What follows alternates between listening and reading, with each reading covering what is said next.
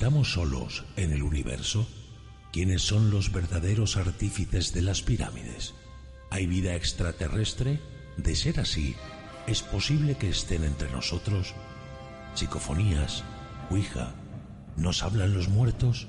Némesis Radio, viajando en lo desconocido, sobrepasando el horizonte de las conciencias. Programa escrito, dirigido y presentado por Antonio Pérez y José Antonio Martínez. Todos los sábados a las 21 horas en Radio Inter Región de Murcia. Némesis Radio.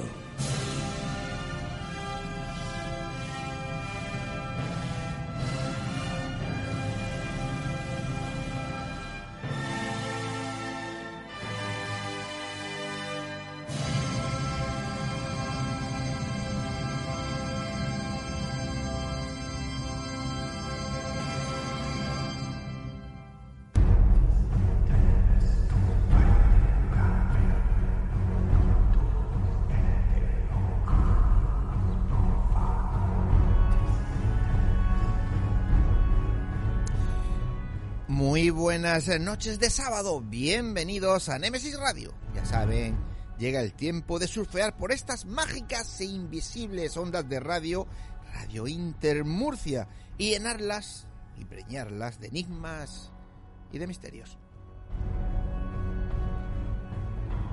Como siempre, nuestro saludo y gratitud para todos los que nos estéis escuchando en estos momentos, bien sea por Radio Inter en la región de Murcia, por radio online desde cualquier parte del mundo y también para todos los que os descarguéis nuestros podcasts. Gracias a todos. A los mandos técnicos de control, una semana más tenemos esta dupla de David García Gomariz y Fernando Barba unos cracks de la tecnología que intentan que todo vaya sobre ruedas. Y ante los micrófonos, pues eh, ya de vuelta. Está bien. Está bien, ¿no? José Antonio Martínez y Antonio Pérez, ya está bien que esté de vuelta, ¿no? Está bien, hombre, tantas vacaciones, tantas vacaciones, hombre. Ay, ojalá hubieran sido vacaciones, José Antonio. Tú sabes que me he tenido que ausentar un, un, un par de programas, que no un par de semanas, Sí, sí. pues porque he sido mm, víctima también de este, es- este virus tan famoso que hay, el COVID, ¿no? Sí. Bueno, Porque sea la primera y la última eh, vez. sí, yo parece ser que yo ya empecé, terminé, ni infecto ni me infectan, con lo cual yo ya estoy bien. Por suerte lo pasé, lo he pasado. Pues eh, te puedo decir que mucho más flojo que una gripe normal, así que todo Pues ale- perfecto. Me, alegro un montón. Y una vez que eh, hace unos días ya nos dieron el alta y dijeron que ya podíamos incorporarnos a, Mm. A toda nuestra vida diaria, pues aquí estamos de vuelta. Por eso no se le hace un amigo aquí teniéndolo trabajando dos semanas sin cobrar. Yo también he estado trabajando, que te he ido haciendo los guiones y montando bueno, las bueno, cosas. bueno. Has hecho un corte y pega y a veces lo haces mal. Fabuloso. Venga, pues vamos con los con todos los temas que tenemos esta noche, que esta noche tenemos un programa Buah, pero espectacular. pero espectacular porque hay, madre mía, misterios, hermetismo, leyendas, bueno, ya veréis, arte sobre todo. Vamos. Pues comenzamos con Enigmas del Arte. En, en la que, bueno, nuestro compañero Pedro Rubio nos hablará de los fantasmas de Goya.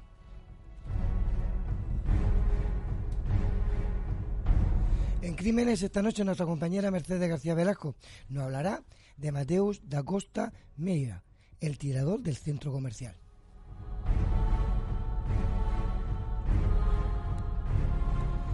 En historias, cuentos y leyendas vamos a tener al investigador, divulgador y escritor Paco López Mengual, que nos relatará una historia titulada La estudiante.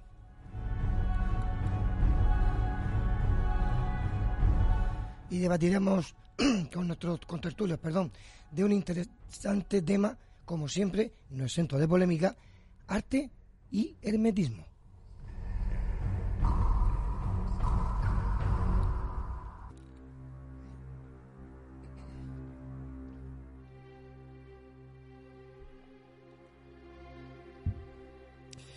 El camino es largo y está a punto de comenzar. Con pinches de la noche. Poneros cómodos, agudizar las orejas porque como os decía, empezamos una noche llena de arte, de enigmas, de misterios, de hermetismo. Así que comenzamos.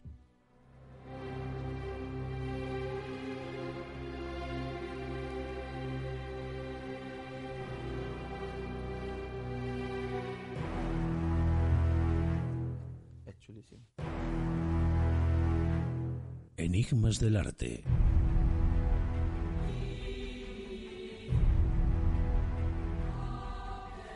Conocidos son los misteriosos mensajes que algunos maestros escondían en las obras que creaban.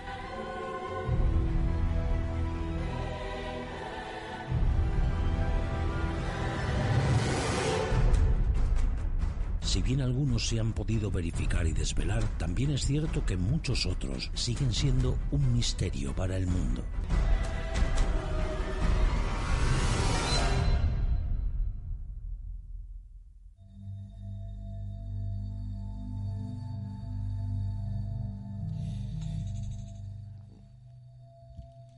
Pues esta noche en Enigmas eh, del Arte contamos con nuestro compañero Pedro Rubio. Pedro, muy buenas noches. Buenas noches, Antonio. Buenas noches, José Antonio. Buenas noches, oyentes. Hola. Hay que decir que Pedro es eh, profesor de historia, es eh, una persona curiosa, es muy observador, que investiga todo aquello que no quiere ser descubierto, historiador apasionado eh, por culturas ancestrales, es un ávido lector de viejos legajos en olvidados archivos y bibliotecas y siempre, siempre con la mente abierta a cualquier posibilidad que pueda aparecer en sus pesquisas, ¿verdad? Ahí tú lo has clavado, bien dicho. Muchas gracias. La, la, la musiquita esta me suena. Sí, ¿verdad? Pedro, esta música que me has traído hoy, ¿de quién es? Esta música de nuestro colaborador Pepe Benyo, Ah, mi sé, amigo. ya decía Del yo. maestro Benyo. El maestro Sí. Benyo, sí señor. Sí, señor. Sí, es, es su último su último disco, se llama Lua. Lua. Mm. Y nada, yo encantado de que la, la gente, los oyentes lo oigan, porque la verdad que la música no tiene desperdicio. Y bueno, hemos- hemos seleccionado una- unos cortes, unas canciones. Perfecto. Y a ver si Pepe tiene su- un hueco en su agenda y puede venir aquí a presentar su disco. Eso digo yo. Esta noche vienes a hablarnos, eh, vamos, de algo de, de rompe y rasca, ¿no? Eh, los fantasmas de Goya. Madre mía. Sí, la verdad que el, las- el último programa hablamos de, de, de Velázquez, ¿no? De cómo es una figura que ha, tra- que ha, o sea, ha traspasado cualquier tiempo. Ha trascendido, lugar. sí, en el tiempo. Pero es que Goya no se queda detrás. No, ni mucho menos. Goya, junto con Velázquez, junto con Picasso, con Miró, quizás sean los mayores exponentes de la pintura española, de los mayores artistas, ¿no? Ujú. Pero es que aparte Goya, que, que se llamaba Francisco José de Goya y Luciente, todo el mundo sabe que nació en Fuente de Todos, pero no, no nació allí porque, porque sí. O sea, nació de casualidad. El padre era una persona que se movía por toda España y le tocó nacer allí en Fuente de Todos. Y es una persona que, digamos, vivió un momento histórico muy trascendental en la historia de España, participó de ese momento histórico y quieras o no, quedó reflejado en, en- en su vida y en su obra. Su obra. Y es una persona que tiene una evolución, tanto a nivel humano como a nivel artista, que, que- que es todo un misterio.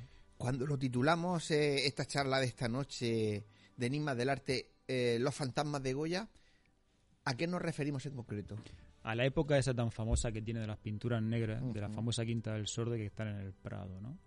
Hay tanto alrededor de esas pinturas, hay tanto que, que hablar de, de lo, de, de su vida hasta que llega ese momento de las pinturas negras y luego lo que trascendieron.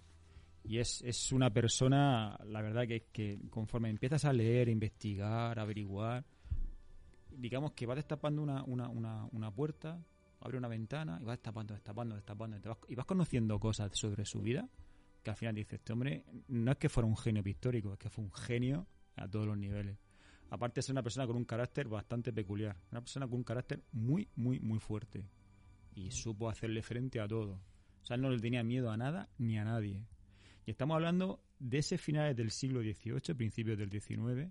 Estamos hablando de esa época en la que aquí llega una invasión francesa, la invasión napoleónica, hay una guerra de independencia, pinta para un rey, que fue Carlos IV, pinta para su hijo, que sea Fernando VII, va a vivir la constitución, la primera constitución española de 1812, la famosa Pepa, que fue la tercera del mundo.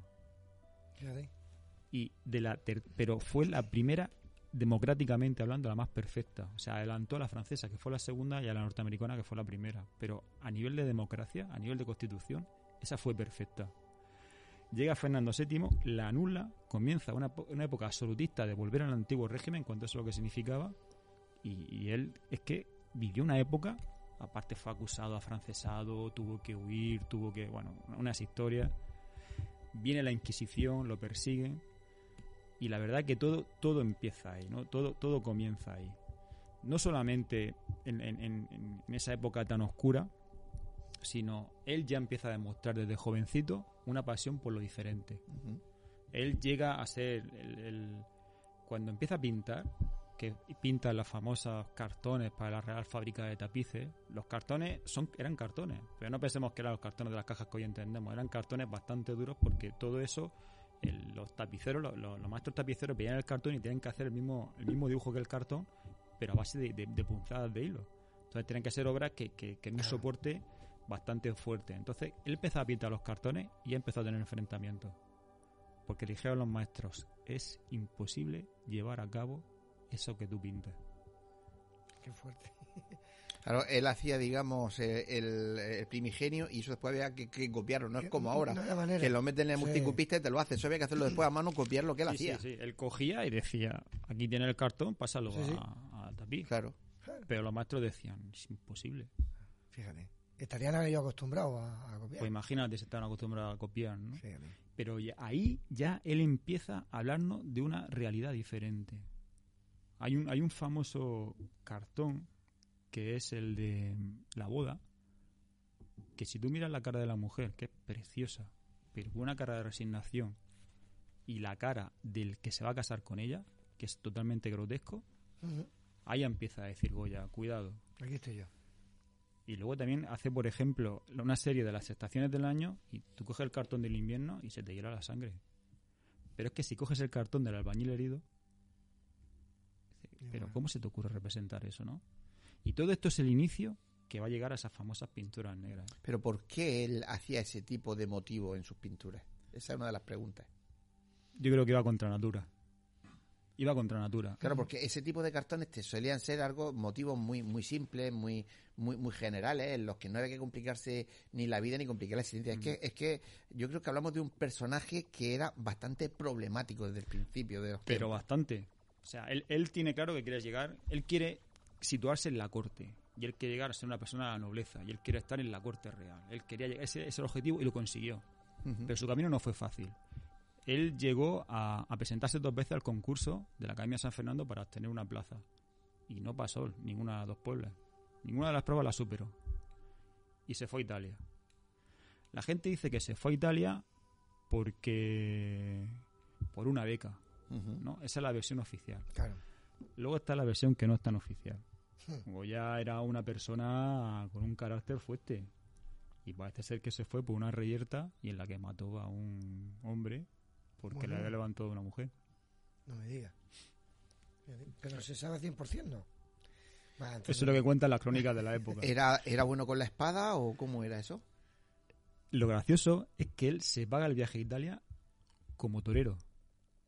Lo que la gente no sabe es que Goya fue torero. O sea, le, Ujú. le- le apasiona la tauromaquia. Sí, claro que le apasiona la tauromaquia. Pero es que él fue torero y su estilo, su, su mayor proeza era el salto de la garrucha.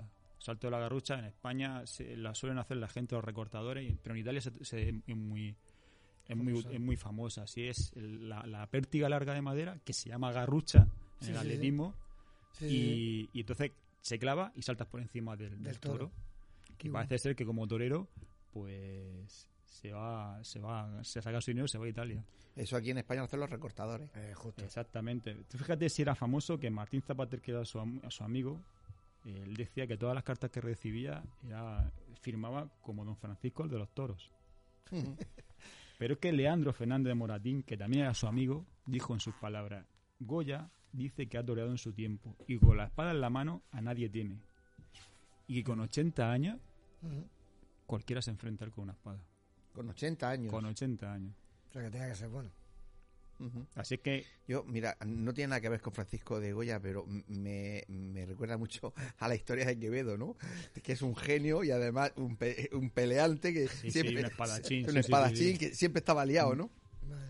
Y entonces, claro, el- el- es una figura que si eso ya es su juventud, así es como se tiene que ir a Italia. Claro, en Italia llega, viaja a Roma y gana un concurso. Un concurso que, que, que le van a gloria, le da fama. Claro, de repente dicen que tenemos un español ganando concursos en Italia, tráelo para acá ahora mismo. Para la cara. Viene y ya empieza en la, la fábrica real de tapices y pasa a ser pintor de cámara de Carlos IV, ¿no? Pero claro, llega Napoleón, llega la invasión francesa y ahí empieza todo. Él se, él se considera francesado, él, él cree en los, lidera- en los ideales de la Revolución Francesa, él piensa que esa idea de democracia son las que hace falta, apoya la Constitución de 1812. Pero cuando termina toda la invasión napoleónica y regresa Fernando VII y acaba con todo, claro, él es pintor de cámara de su padre, es una persona con mucho prestigio, pinta para la alta nobleza, tiene muy buenos amigos dentro de la, alta nobleza, tiene a los duques de Osuna, tiene a Campomanes, tiene a gente muy poderosa. Pero lo primero que hace Fernando VII es fuera. Vale, a la calle. Y ahí empieza todo. Realmente, cuando todo empieza, hay que ir al año 1793. En ese año, Goya empieza a estar aquejado de unos males. Y esos males le hace que se tome unas vacaciones y se va a Andalucía. Y pasa unos días en Cádiz y en Sevilla, en casa de un amigo, ¿no? Y él piensa que se va a recuperar, pero esos males van a más. Sí, van a peor, no, no, no mejora. no mejoraba. No mejoraba y, y- y bueno, llega un momento en que estaba tan sumamente mal que aparece Pierre-François Chavenet, que era un científico francés que vivía en España y que era el director del Real Laboratorio de Química. Y aparece con una máquina eléctrica que produce energía ele- electrostática en el sistema nervioso periférico. Es decir, electroterapia. Fíjate. Así que Goya es una de las primeras personas que recibe electroterapia en España. Fíjate. ¿Qué época. sucede? Llega una técnica nueva con muchísimo optimismo por parte de este, de este personaje francés y dice, Goya, adelante. Innovación científica y tecnológica, probadla conmigo. Pero no funcionó. La terapia de electrodos no funciona con Goya. Y su sordera, ahí es cuando se produce y es cuando empieza a tener dolor. La gente, o sea, los estudiosos durante muchos años pensaron que lo que tenía era saturnismo. ¿no? El saturnismo está provocado por el plomo y el mercurio. Es que Goya, como los grandes genios, preparaba Su su- pintura. sus pinturas. Sí, sí. Y entonces ahí tenemos el, el, el albayalde o el blanco de plomo, el negro carbón de madera de vid, el vermellón de mercurio, el azul de Prusia, el oro pimente, la gama de tierras ocres, pigmentos que él prepara, ¿no? Pero hoy en día, analizando muchísimo mm, tanto de la, técnica de la pintura como de los escritos de la época, se sabe que tenía el síndrome de Susak. El síndrome de Susak es una microangiopatía que afecta al oído, la retina y el cerebro. Su, su cuadro clínico se caracteriza por hipoacusia, oclusiones arteriales de la retina y encefalopatía. Afecta sobre todo a gente entre 20 y 40 años, que es cuando empieza a afectarle a él. Y hoy en día se han registrado 300 casos en todo el mundo. Es decir, que era algo nada común. Es una enfermedad rara. Sí, son de las raras que no, no, la, no la tiene todo el mundo. Ahí está. Tenemos a Goya con una enfermedad y tenemos la Inquisición que llega. La Inquisición ya no llega con, con el tema de, de ajusticiamiento y, y matar a las personas, no. La, la- llega con, con- condenando, ¿de acuerdo? Resulta que hay el rey, Fernando VII, lo quita de, de pintor de cámara por Vicente López y Goya se desencanta. Dice, ¿qué, qué es lo que he hecho mal? Claro. Y a partir de ahí empieza un viaje hacia el interior, hacia su yo. También es posible que es que él recurriera a las pinturas negras para que lo consideraran como loco y la Inquisición lo dejara mal. También podría ser. Puede ser una técnica, puede ser una táctica, no se sabe. Pero sí es cierto que los vecinos lo tachaban de, de- de extraño, de introvertido, de que no tenía relación, ¿vale? Claro, él pintaba de noche. Él pintaba de noche con un sombrero copa lleno de velas. Aparece Sí, en su sí, retrato. sí. Hemos visto muchos, eh, eh, en muchos sitios. Entonces, tú eres un vecino y te encuentras a las 2 o las 3 de la mañana tu vecino haciendo eso. Que tú, este hombre está endemoniado. Este está más para allá que para acá. La noche en velas pintando, a, la- a esas luces, esta persona está endemoniada. Entonces se juega con todo eso. ¿Qué sucede? Eh, Goya realmente le afectó tanto su enfermedad, quiso evitar la Inquisición así, y ahí empieza todo, ¿no? Ahí es donde empieza ya a, a- a- a gestar su mundo, su mundo que todos conocemos, ¿no? Claro, como se, se tiene que ir de, de, de la corte y, y ya le, le echan de lado, pues tiene que adquirir una casa. Claro. Y adquiere una finca. Adquiere una finca a la afuera de Madrid, en una zona de casas de campo, huerta y casas de recreo, que hoy en día existe. es- bueno, la casa no existe, existe una placa donde está la casa. Y esa casa está en el antiguo, en el actual paso de, en el actual paseo de Extremadura. Pero fíjate que para poder comprar una casa así, él ya tenía que tener una cierta fama y un cierto poder adquisitivo. Cuando la mayoría de los pintores de esa época se morían de hambre y se hacen famosos después de muertos, ¿no? Piensa que el retrato que tiene de la familia real de Carlos IV, que hace como Velázquez, se pinta con el, con el retrato, y a partir de ahí, es que todo el mundo quería un cuadro de Goya. Claro, Todo el mundo. claro. Entonces, como todo el mundo quería un cuadro de Goya, tú quieres un cuadro de Goya, págalo. Sí, sí, págalo. Uy, perdón, perdón por los golpes. No para de dar golpes. es la emoción, es la pasión. Antonio, es que me puede. No, no, no, no puedo, no puedo aguantarme, lo siento. Qué bueno. Todos los grandes pintores, incluso el, el gran Miguel Ángel decía, ¿tú quieres un cuadro mío? El Rafael, ¿tú quieres un cuadro mío? Págalo. Es como Antonio López hoy en día. Antonio López es el pintor vivo más caro del mundo. ¿Tú quieres un cuadro de Antonio López? Si tiene un millón y medio de euros, te va a tardar 10 años en pintarlo. Pero tú lo quieres. El pintor vivo más caro del mundo. Madre mía. Y eh, u- uno que no entiende mucho de, de arte, Antonio López, es murciano. Eh, es posible que tenga orígenes. Sí, es posible. Miguel López, Miguel Martínez no te digo nada. Pero es que esa no es la clave. Es que la pintora viva más cara del mundo también es española. No me digas.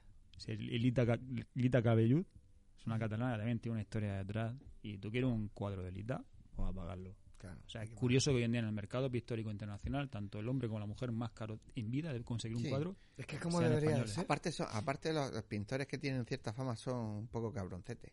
Ya, bueno, pero es que debe Pues, de ser así. Yo tengo una amiga que es bastante famosilla y cuando alguna vez nos regala algo ni nos lo firma, ¿sabes?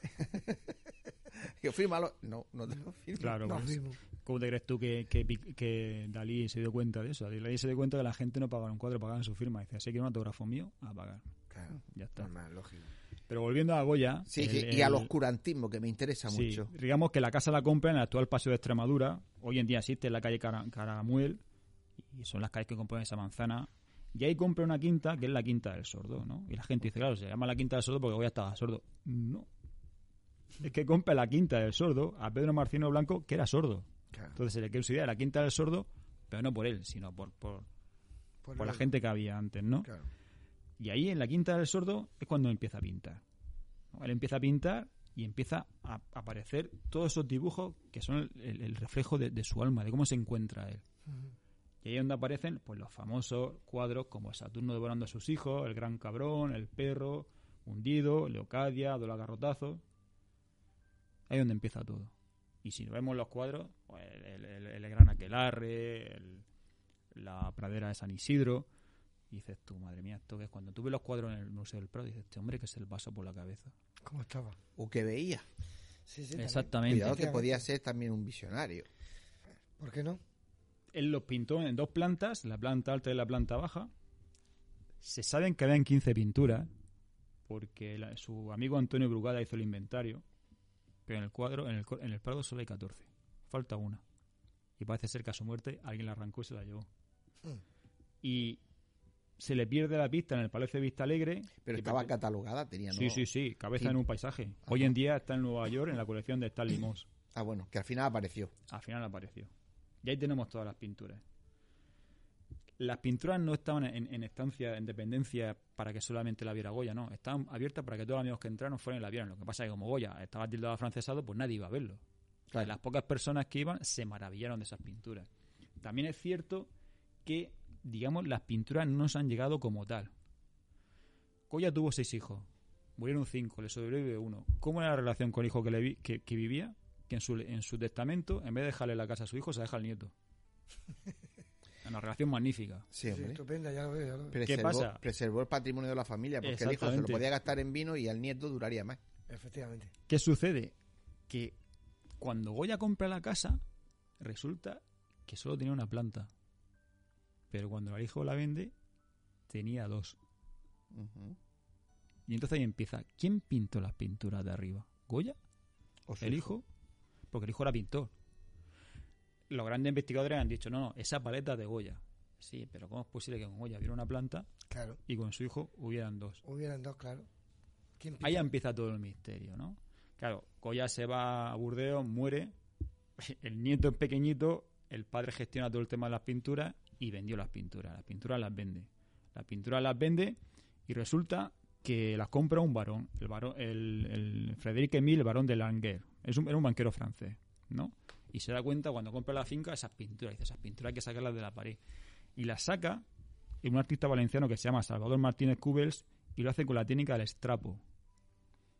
Es una técnica que consistía en colocar un papel sobre la obra, se fijan los, los, los frescos con una cola natural, se rompe y se extrae. Pero son muy dañinas. Es lo mismo que le pasó a Murciano Villazzi cuando Ujú. trajeron sus pinturas. Cuando lo hablamos, efectivamente. Entonces se pierde calidad. Se pierde calidad y a partir de ahí resulta que las pinturas son modificadas. Y que el perro semi-hundido no se hundía, sino que observaba a dos pájaros. Que Saturno devoraba a sus hijos, devoraba a sus hijos, pero estaba con una plena erección de placer. Y eso, esa erección ha desaparecido del cuadro. Resulta que el dólar garrotazo no tiene las piedras en, barro, sino que estaban difuminadas entre la hierba que era verde y alta. Leocadia se apoyaba sobre una moldura que ha desaparecido.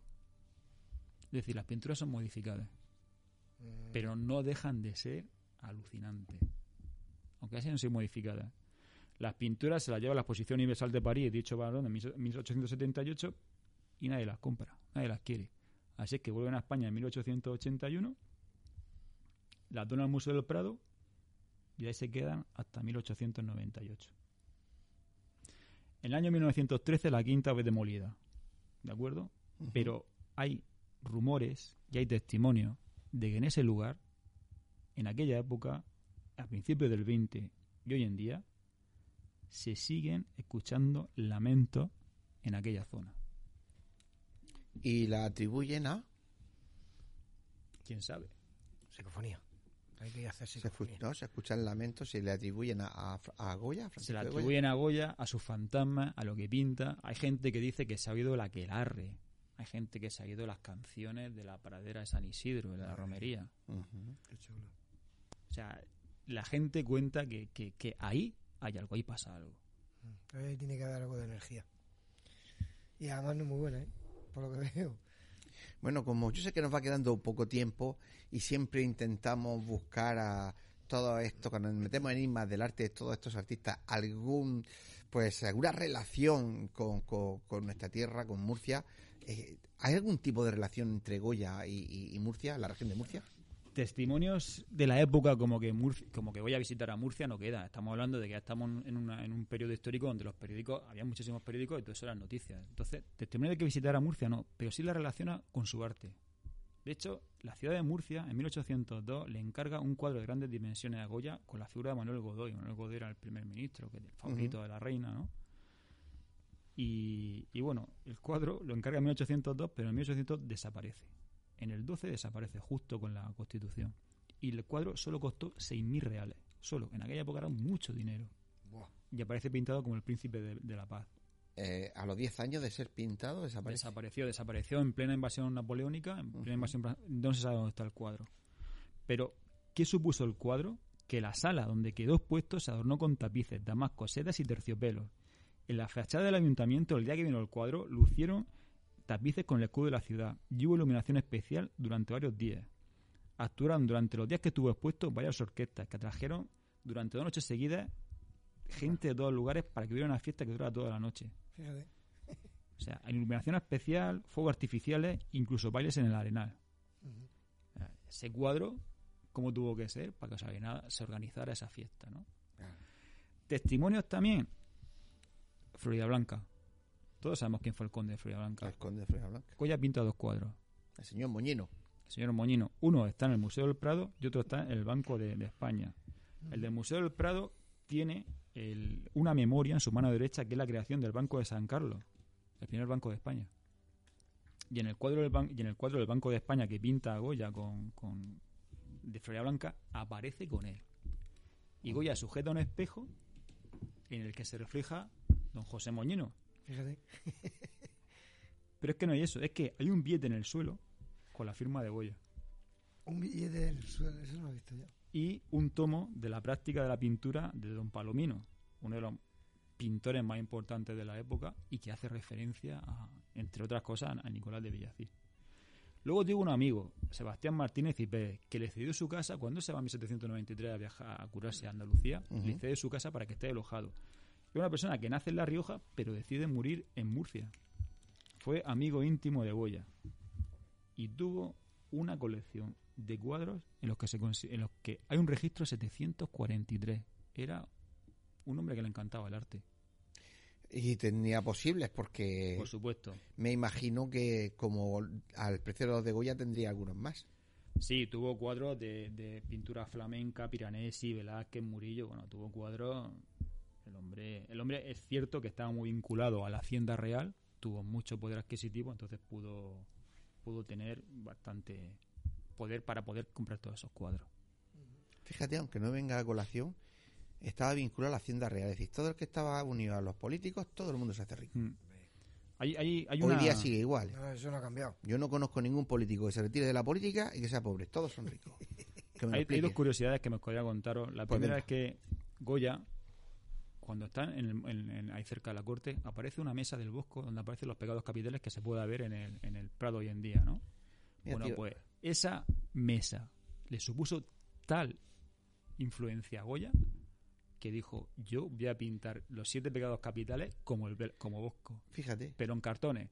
Y de hecho la gente conoce el, el, el, el- el- quitasol, ese cartón, ese cartón para la fábrica de tapices donde se ve una mujer muy guapa con un majo detrás que le sujeta un, un- un- como una especie de, de- de paraguas para quitarle el sol, se llama el quitasol.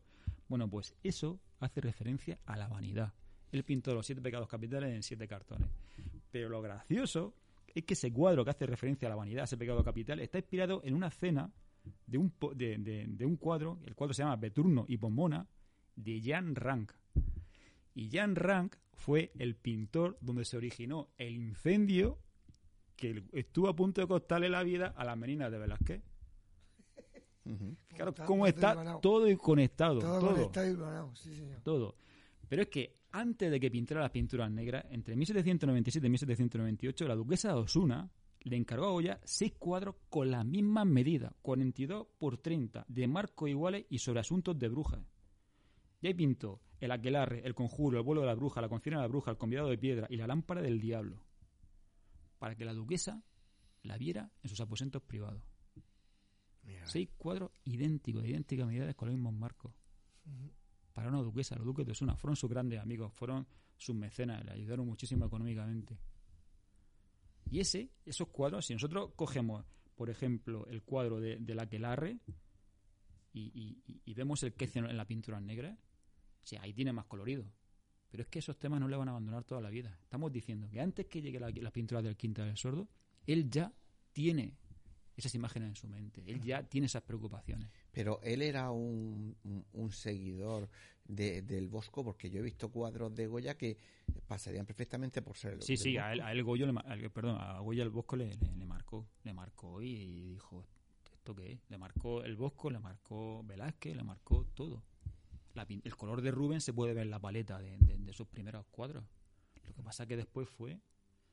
Y ya no solamente eso, es que las pinturas negras, sobre todo el, el perro hundido, el perro hundido, cuando llegó Benedicto XVI al Museo del Prado, le pidieron por favor que le llevaran ese cuadro y dejaran un, rato, un, un momento tranquilo antes del cuadro.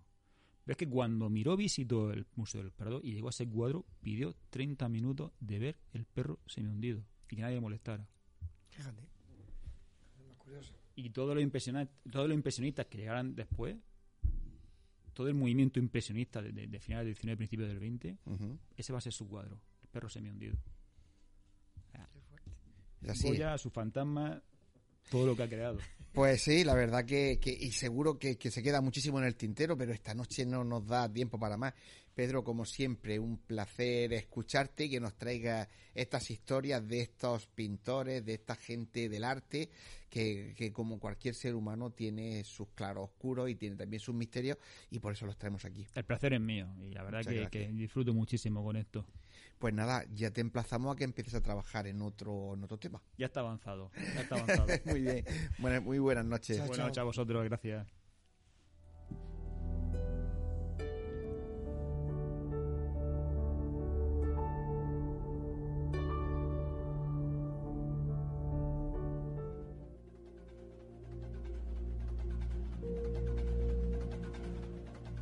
Si quieres realizarnos una pregunta, cualquier duda o aclaración, toma nota de nuestro WhatsApp 643 08 37 23. Némesis Radio, tu programa de misterio.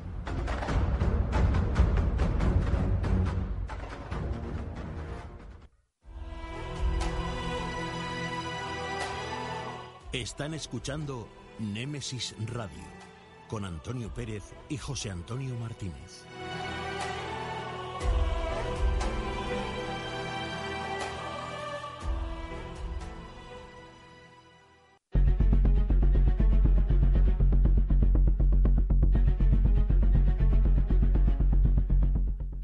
Hablemos de crímenes en Némesis Radio.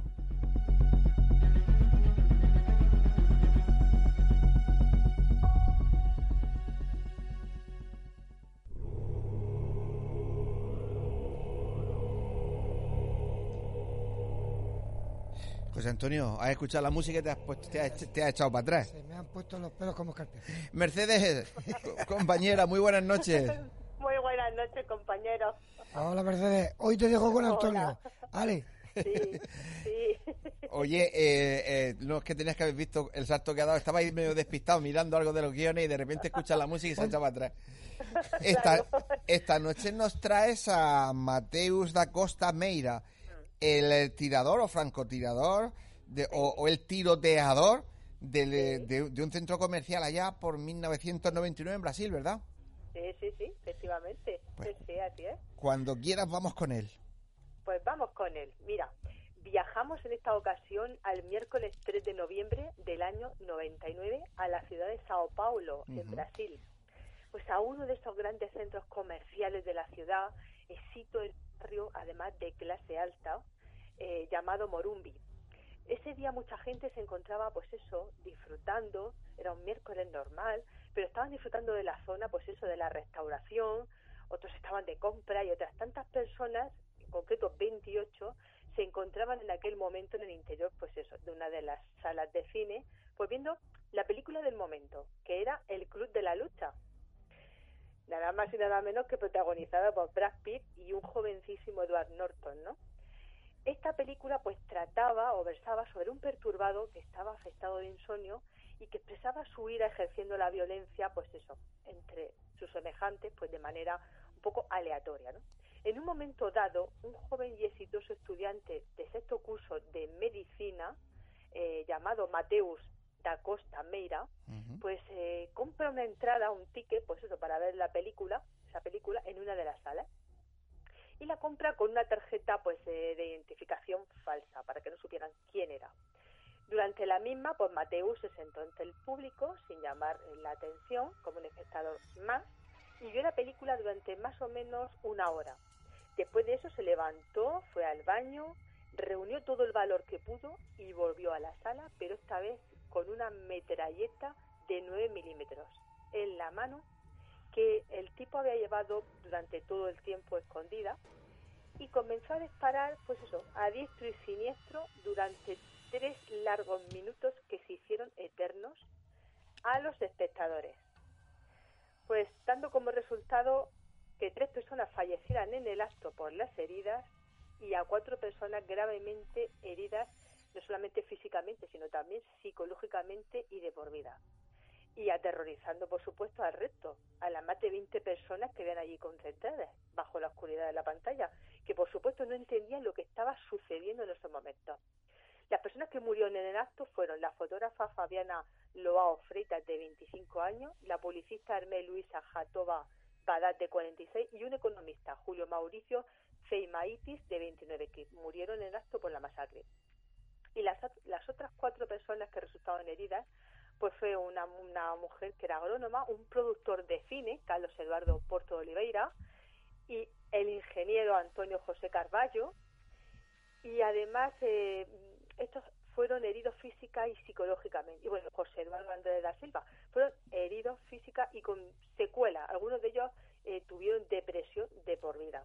Este asesino en serie eh, o serial, este francotirador, eh, fue sorprendido en el acto, porque además se llamó a las autoridades en el momento y como resultado pues fue recluido en el hospital psiquiátrico Arnaldo Amado Ferreira, donde después de permanecer cinco años entre sus paredes fue llevado a juicio pues ante un jurado popular.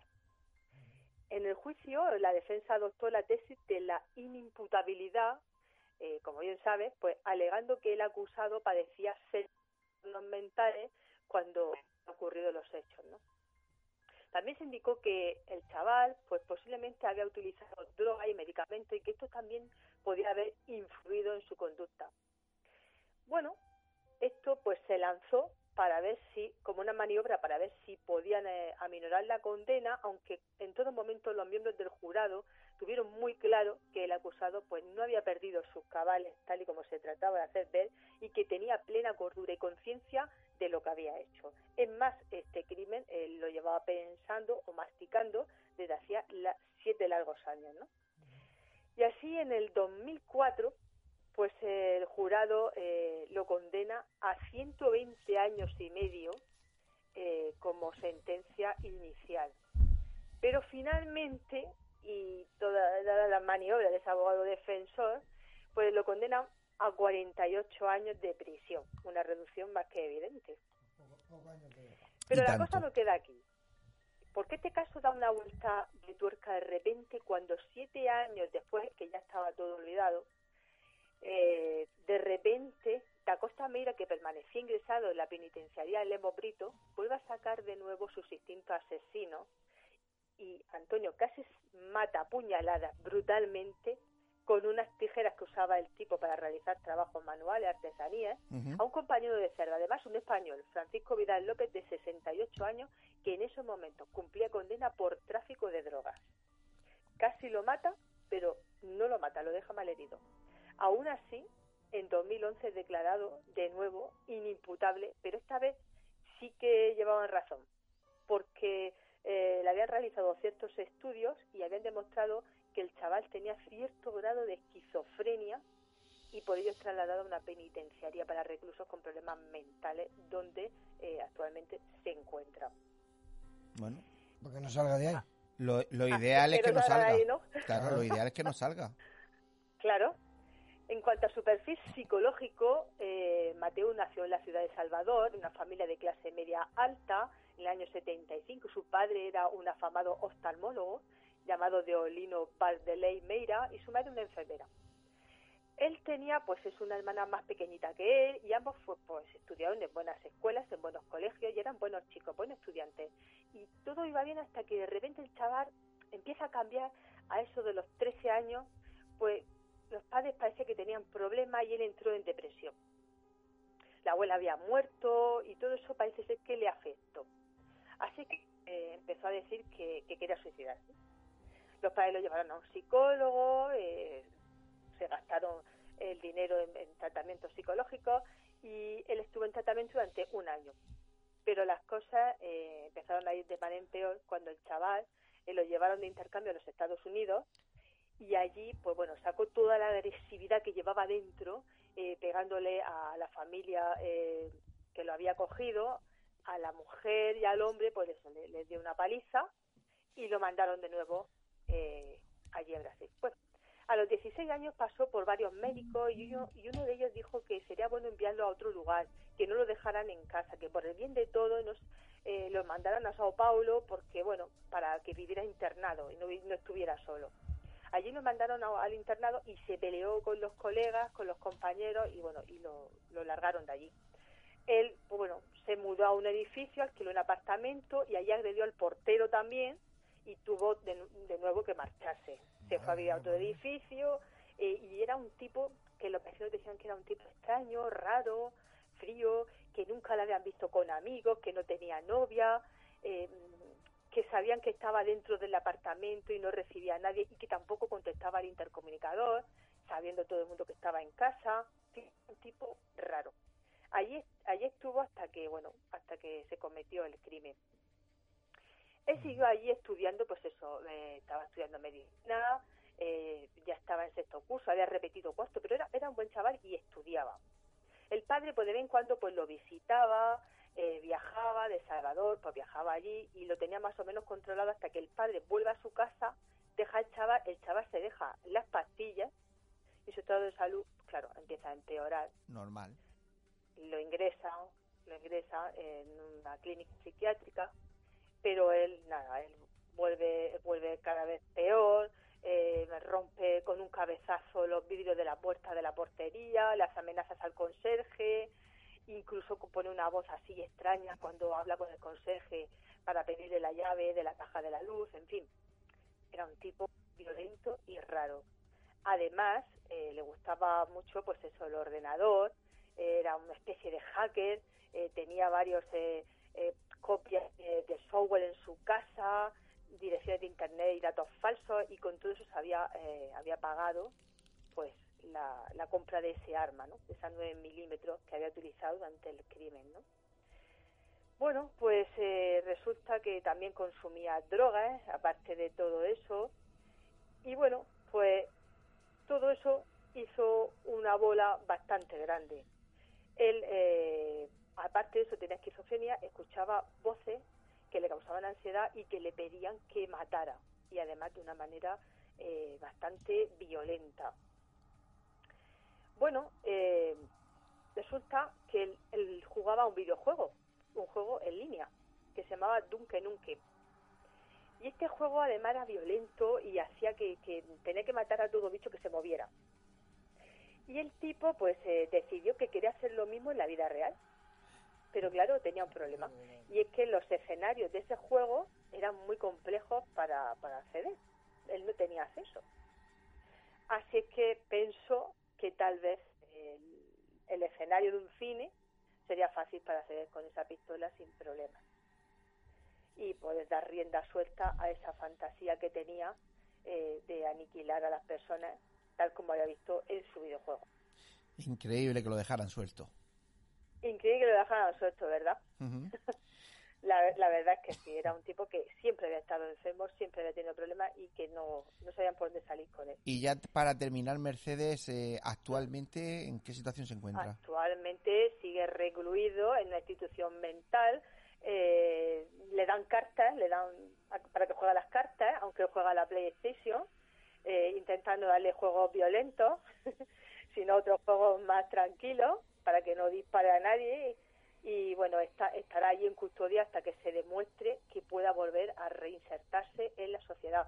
Algo que bueno, han intentado alguna vez, pero no, no está, no está para eso, no está para ser una persona que eh, ahora mismo se pueda reinsertar. La verdad es que eh, ante mentes tan desequilibradas, yo a lo mejor soy un poco injusto, pero entiendo que, una vez que han cometido el primer atropello, el primer asesinato, eh, hay que, que quitarlas de la sociedad porque porque en general no se suelen no se suelen reinsertar. Y si encima tiene que tener una medicación y tampoco la, la, toman pues eh, se convierten pues eso en, en un peligro andante. Claro claro. Y es que bueno este caso también eh, alerta un poco a la sociedad eh, de la época, pues del peligro ¿no? que corren los chavales, estos adolescentes, sobre los videojuegos violentos y las películas violentas, ¿no? Eh, como moldean la mente de algunas personas que ya tienen problemas eh, mentales y cómo pueden llevar a cabo esa fantasía. Pues sí, pues Mercedes, ahí lo vamos a dejar. Como siempre, un placer escucharte, ver la cara que va poniendo José Antonio conforme vas contando lo que, lo que hacen estos eh, depravados asesinos. Va impresionando mi todo. Es verdad, Y, que, no lo suelten, por Dios. bueno, pues, eh, querida compañera, como siempre, un placer escucharte y te esperamos la próxima semana. Hasta la semana que viene con mucho más contenido. Venga. Chao, chao. Chao, chao. Chao.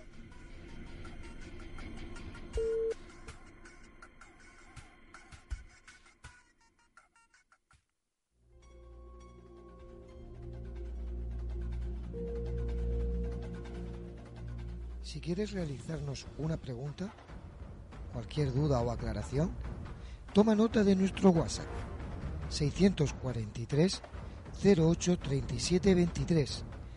Nemesis Radio, tu programa de misterio.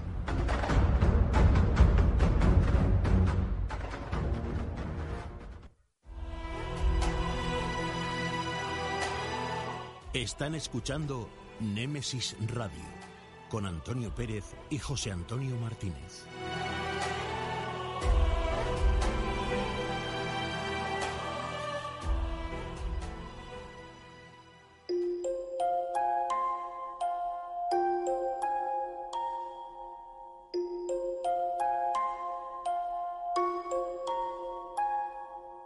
Es el momento. Es la hora de adentrarnos en el enigmático mundo de las historias, cuentos y leyendas.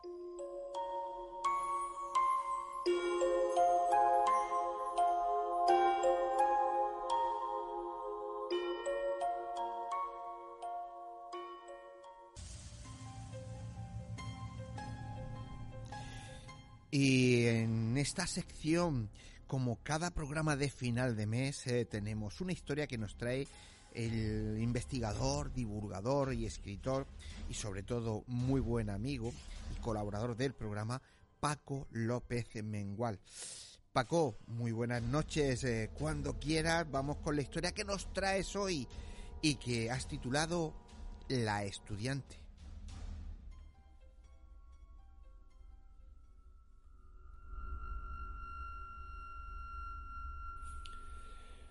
Hola Antonio.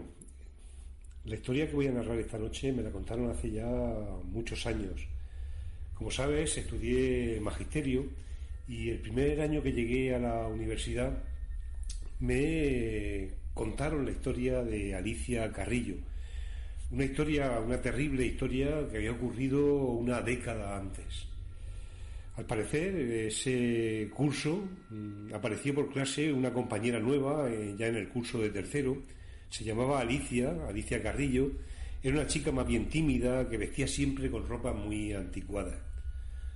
Pronto comenzó a relacionarse con sus compañeros y sobre todo con, con Piedad, con quien se le solía ver conversando en la cantina. También durante algunas tardes, al acercarse ya a los primeros exámenes, quedaban para estudiar juntos en el piso de Piedad y luego ya de noche pues solía acompañarla a su casa porque vivía en un viejo bloque de viviendas y siempre se despedían en el portal, porque ella vivía en un cuarto y no había ascensor para eh, subir arriba. Estaba ya terminando el primer trimestre cuando Alicia Carrillo, esa chica que llegó nueva a tercero, dejó de acudir a clase. Eh, durante los primeros días y con la intención de devolverle un pañuelo que se había dejado en casa de piedad, ella siempre lo llevaba en el bolso pero viendo que transcurrían ya las semanas y que la joven no aparecía por clase, pues una tarde decidió ir a visitarla. Eh, suponía que estaba enferma y que eso era lo que le impedía asistir a la facultad, así que tomó el pañuelo, los últimos apuntes y se dirigió a casa de Alicia a visitarla. La escalera era bastante inclinada en aquel viejo edificio y llegó hasta la cuarta planta ya sin respiración eh, pulsó el timbre, esperó unos segundos, pero nadie respondió y tras un rato prudencial, pues volvió a pulsar. Fue entonces cuando la puerta se abrió un poco y por el hueco asomó el rostro una anciana preguntando quién era. Eh, Piedad le dijo, hola, está Alicia, soy su compañera de clase y vengo a visitarla. Al escuchar las palabras, mm, la mujer se puso a temblar y cerró de un portazo la puerta. Piedad, sin entender qué ocurría, volvió a insistir en el timbre una, dos, tres veces, hasta que al otro lado de la puerta empezó a escuchar una voz llorosa eh, diciendo déjeme en paz, no se burle más de mí. Piedad insistió, le dijo que le abriera, que Alicia era su compañera y que simplemente pretendía saludarla. Entonces la puerta se abrió lentamente y la mujer, con los ojos encharcados de lágrimas, le preguntó por qué Alicia preguntaba. Pues por Alicia Carrillo, le dijo. Somos compañeras de clase, ha estado muchas tardes estudiando en mi casa y solo quería eh, preguntar a ver si se encontraba enferma. Eh, la anciana le dijo que no era posible que la conociera. Eh, su hija Alicia había muerto 23 años antes y era imposible lo que estaba diciendo. Piedad insistió en que debía de ser una confusión porque estuvieron juntas un mes antes en la cantina de la facultad tomando una cerveza y al mirar así de pronto en, el pasillo, vio la foto que había colgada en la pared y dijo, es ella, esa es mi amiga Alicia. Eh, la anciana se puso enfurecida diciendo, no puede ser, esa chica de la foto es mi hija Alicia, pero murió hace ya 23 años, precisamente la atropelló un autobús cuando regresaba de la universidad. Si no lo crees, puedes visitar su tumba que está en el cementerio. Eh, Piedad, aturdida, mm, decía que no estaba, no estaba entendiendo nada y que incluso posiblemente le estaban mintiendo. Porque eh, dijo, mire usted, sacó el pañuelo que guardaba en, en, su bolso y le dijo, la última vez que estuvo en mi casa eh, se dejó este pañuelo. La anciana cogió el pañuelo, lo olió, vio que todavía olía a su hija, pero de pronto el rostro se le llenó de nuevo de terror y le preguntó de dónde había sacado ese pañuelo, porque precisamente con ese pañuelo era con la que le habían amortajado y la habían enterrado. Ese pañuelo estaba en el interior de, su ataúd. Así que le preguntó cómo ha podido llegar hasta sus manos. Eh, pasaron un rato haciéndose preguntas para las que no había ninguna respuesta. Terminaron sentadas las dos en el sofá eh, de la casa, llorándose, dándose ánimo la una a la otra, mirando un viejo álbum de fotos ya muy manuseado y eh, sin encontrar al final ningún tipo de explicación ni a la presencia de, Alicia en clase, ni tampoco a que ella tuviese ese pañuelo con el que había sido amortajada. Eh, Piedad se fue muy aturdida a su casa, de hecho entró en una especie de depresión, dejó de asistir a clase y perdió el curso. Eh, ella sentía pánico nada más de pensar que la posibilidad de que el espectro, el fantasma de Alicia Carrillo, volviese a entrar en el aula y se sentara eh, a su lado. Así que durante meses estuvo sometida incluso a un tratamiento psiquiátrico. Eh, un domingo por la mañana, cuando ya tenía superada todo el trance, decidió ir al cementerio y se dejó caer allí con un pequeño ramo de flores para depositarlo sobre la tumba de Alicia y cerrar de alguna manera ese episodio de, su vida. Eh, estuvo un rato andando por el cementerio hasta que encontró la tumba. Eh, en la foto del sepulcro de, Alicia Carrillo estaba esa foto eh, que ella también había visto en el pasillo de la casa y ya había depositado las flores sobre el mármol y se marchaba cuando se dio cuenta que en la tumba de al lado estaba la fotografía del rostro de la madre, porque no sabía que la madre había muerto. Pero una sensación de terror le abarcó cuando descubrió en la fecha de la lápida que hacía también veintitantos años que esa mujer había fallecido, porque las dos eh, habían muerto juntas el mismo día atropelladas por el autobús. Dicen que a Piedad la encontraron inconsciente, tendida, allí entre las dos tumbas, y que al parecer perdió el sentido cuando descubrió el pañuelo del cuello anudado en la cruz de mármol blanco que presidía el sepulcro de la anciana.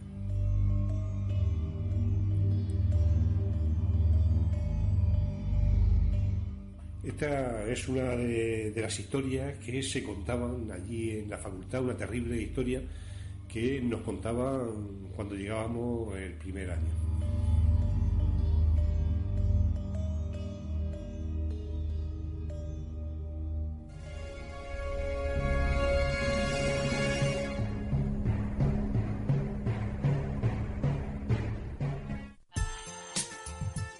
Escucha nuestra emisión por internet a través de www.lainter.es o descarga nuestra app o aplicación para móvil a través de Play Store. Búscanos como Radio Inter Murcia. Si vienes, la meseguera se siente. La meseguera se disfruta. Restaurante y Hotel La Meseguera. Por tradición y calidad, no te la puedes perder. Para reservas, al teléfono 968 840352. En la alberca y el mazarrón, La Meseguera. Todo un placer para disfrutar y sentir. Grupo La Meseguera.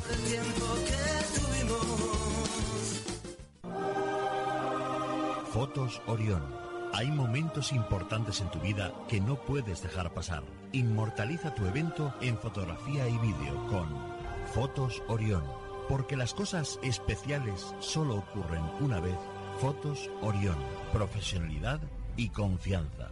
Calle La Gloria, número 32, frente a Antiguo Tornel, La Alberca, Murcia. Teléfono 868 94 30 13. Atraviesa por tu cuenta y riesgo la puerta cerrada que te lleva hacia un mundo oculto. ¿Quieres que investiguemos tu caso? Contacta con nosotros a través de nuestras vías de comunicación. Facebook, GOIS, Grupo Operativo de Investigación Sobrenatural. Canal de YouTube, GOIS Investigación. Deja tu visita y suscríbete. Para más información, escribe nuestro correo goisinvestigación.gmail.com ¿A qué esperas? Adéntrate.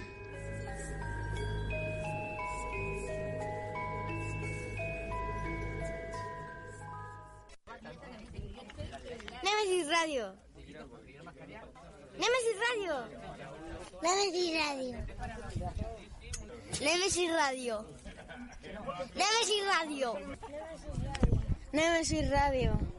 Nemesis Radio. Nemesis Radio. Radio Inter. Actualidad, debates, entretenimiento, cultura, salud, deportes. La información que querías en la radio que esperabas.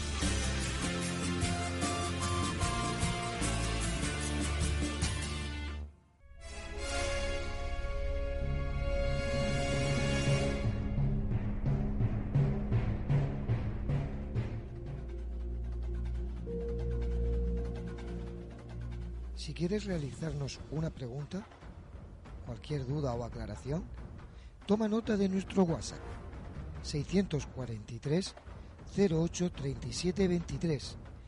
Nemesis Radio, tu programa de misterio.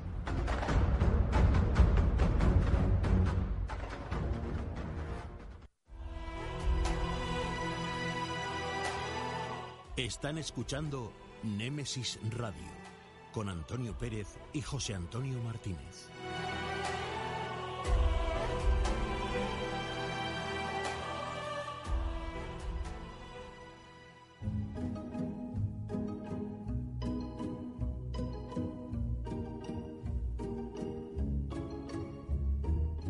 Tertulia. Un nuevo tema interesante nos llega a este debate.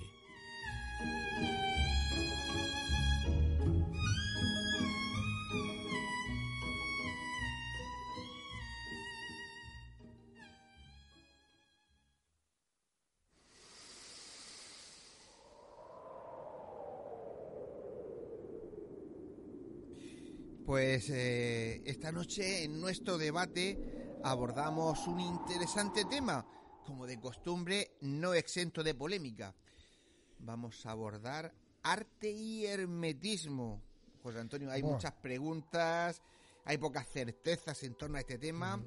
Esperamos que hoy con la ayuda de nuestros compañeros podamos dar, dar alguna respuesta, ¿no? Sí, sí, o alguna solución. Y si, yo. bueno, pues eh, si hay alguno que quiere darnos a su opinión, también lo pueden hacer pues a través de nuestras redes sociales. Así es. Pues nada, pues es un tema muy interesante. Lo primero que voy a hacer es pues, presentar a los compañeros que hoy están a- alrededor de esta mesa. Y antes de nada, bueno, pues al artífice de- del tema, Luis Miñana, buenas noches.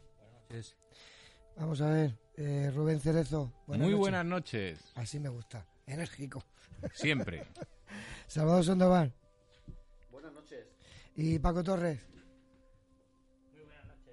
Pues eh, dicho y presentado a los compañeros, eh, Luis Miñana, te paso el testigo. Pues nada, muchas gracias. Bueno, el tema de verdad es que esto es un tema que, que se me ocurrió porque mm, creo que es interesante hablar del arte, por supuesto, siempre, y también del hermetismo. Pero el hermetismo vamos a ver si hablamos, esta noche me gustaría que fuera más amplio que el hermetismo. Vamos a hablar de esoterismo en general, hermetismo, simbología en general. Em, en primer lugar, eh, desde luego, las manifestaciones del arte, pues la escultura, la pintura, la literatura. Yo querría mm, centrarme En el caso de la arquitectura y de la pintura, voy a hablar un poco de un tema que a mí personalmente me, me atrae, que es eh, el escorial. Y concretamente en el escorial, digo, antes de hablar del escorial, yo querría mm, lanzar a, todos los compañeros, cada uno de vosotros creo que va a hablar de, bueno, de una expresión artística o estética distinta, ¿no? Desde punto de vista cultural incluso, incluso geográfico creo.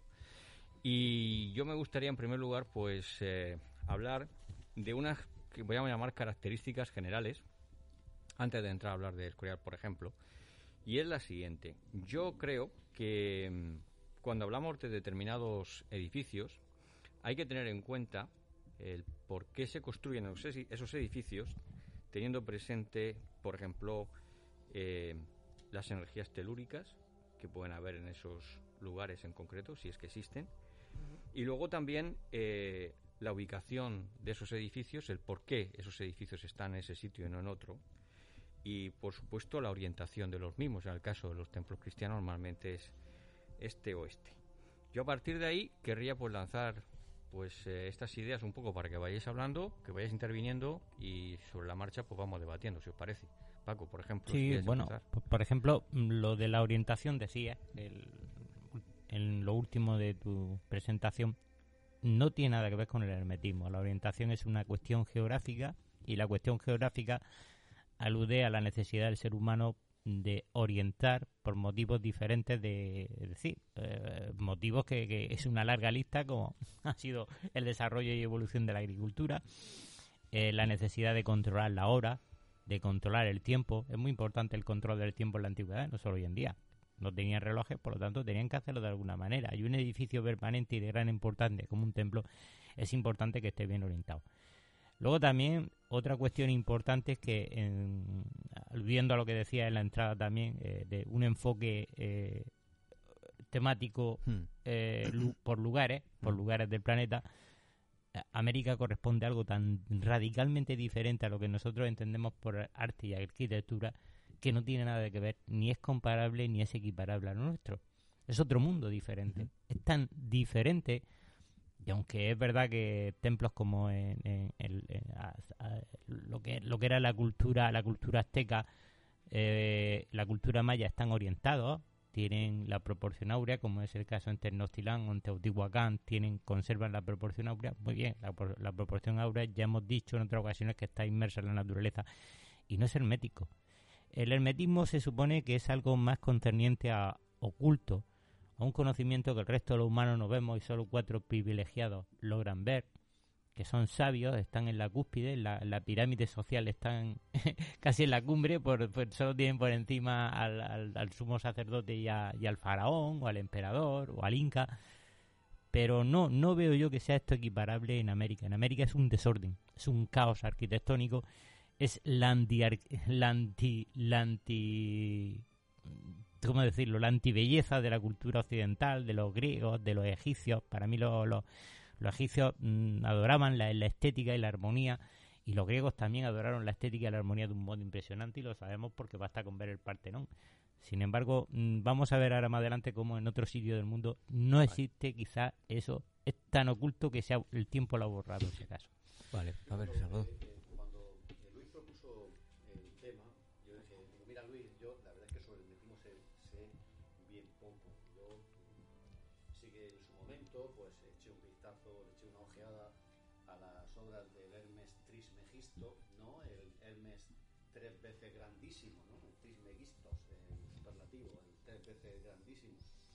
Pero eh, en cuanto a, a los principios del hermetismo aplicados al arte, yo la verdad es que no tenía mucha idea. Entonces le dije a, a Luis, digo, mira Luis, me voy a meter entre pecho y espalda el misterio de las catedrales de Fulcanelli. en buena hora le dije yo eso, porque menudo tostón, me tengo que decir. Ahora yo supongo que hay incondicionales de este libro y que Fulcanelli revela ahí una serie de verdades que, que, bueno, que están al alcance de unos pocos.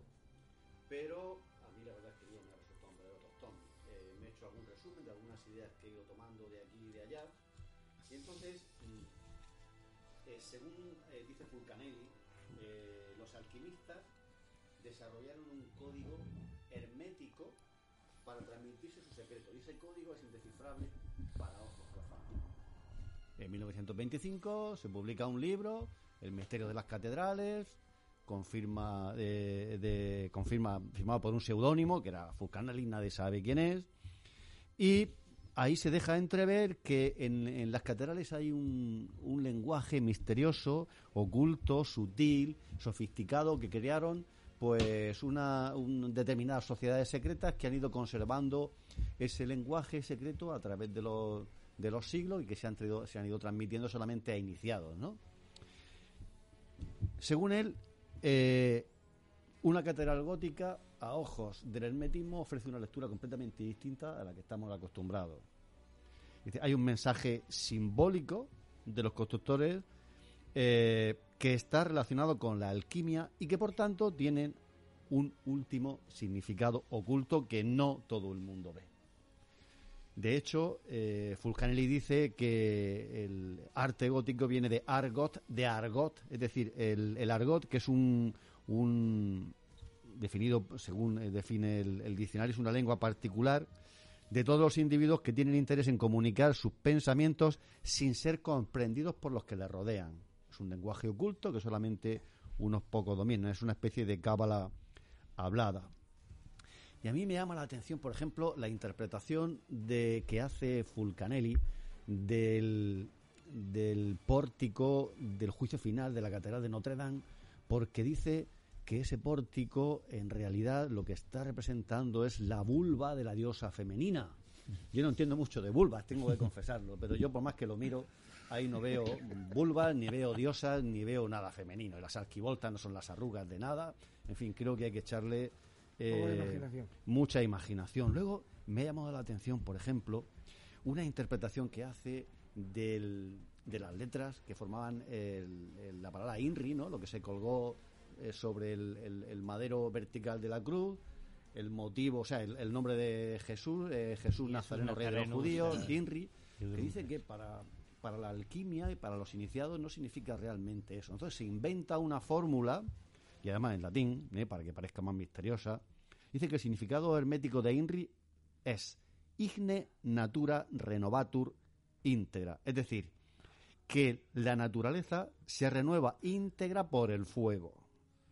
Bueno, mm, yo, en fin, es una interpretación cari- eh, caprichosa como se podía haber inventado cualquier otra, porque la, porque Claro. el INRI significa lo que significa desde el principio y en ningún momento creo que cuando se cuelga el letrero de INRI en un crucifijo se esté pensando en, en cosas por el estilo.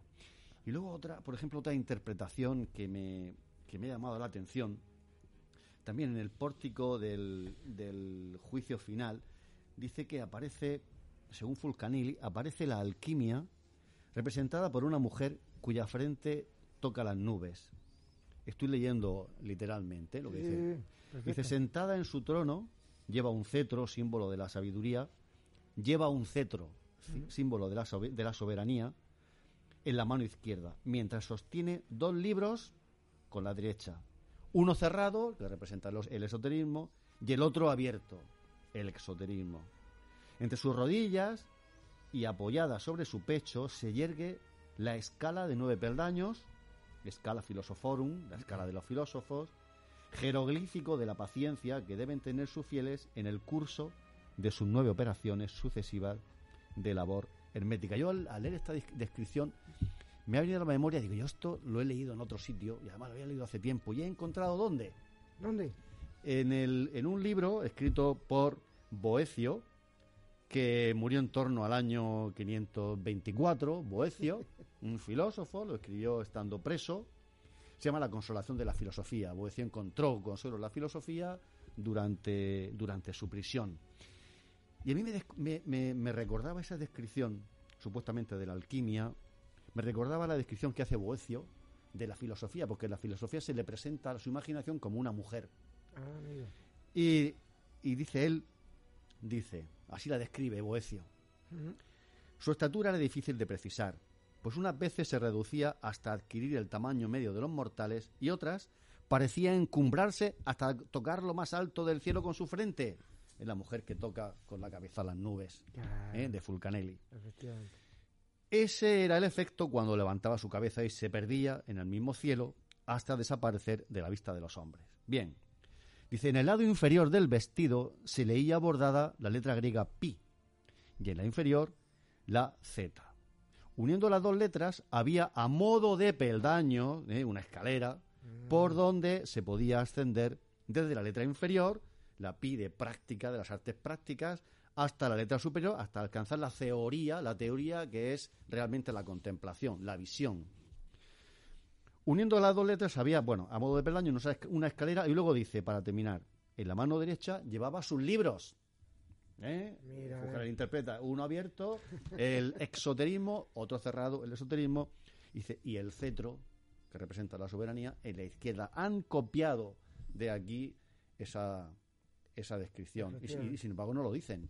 O se han equivocado y desconocen la, la descripción de Boecio, No, no, no, o lo han tomado de aquí y no lo dicen. Claro. Luego ahí, no sé yo qué metismo es, Hombre, sinceramente. Es que Salvador, si empezamos con el siglo XX, con Madame Blavatsky, hasta ahora, cada uno de esos autores, autoras y autores, hubieran citado fuentes, el tingladillo se les viene abajo durante todo el siglo XX.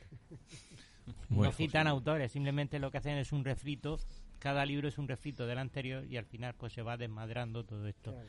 Esos ejemplos que tú estás diciendo, permitidme que os lo diga ahora que tenemos aquí en el estudio un gran póster precioso de la, de la catedral, del Imafronte de la catedral de Murcia. Veréis personajes a los cuales se les llama iniciados. San Juan Bautista que aparece en el pórtico, esa pierna elevada y adelantada, esa pierna izquierda sosteniendo eh, los evangelios, quizá un libro con los evangelios, pues dicen que es típico de representación de un iniciado. Pero claro, la interpretación, ¿quién la hizo? El problema es averiguar quién es el primer ser dentro del hermetismo que...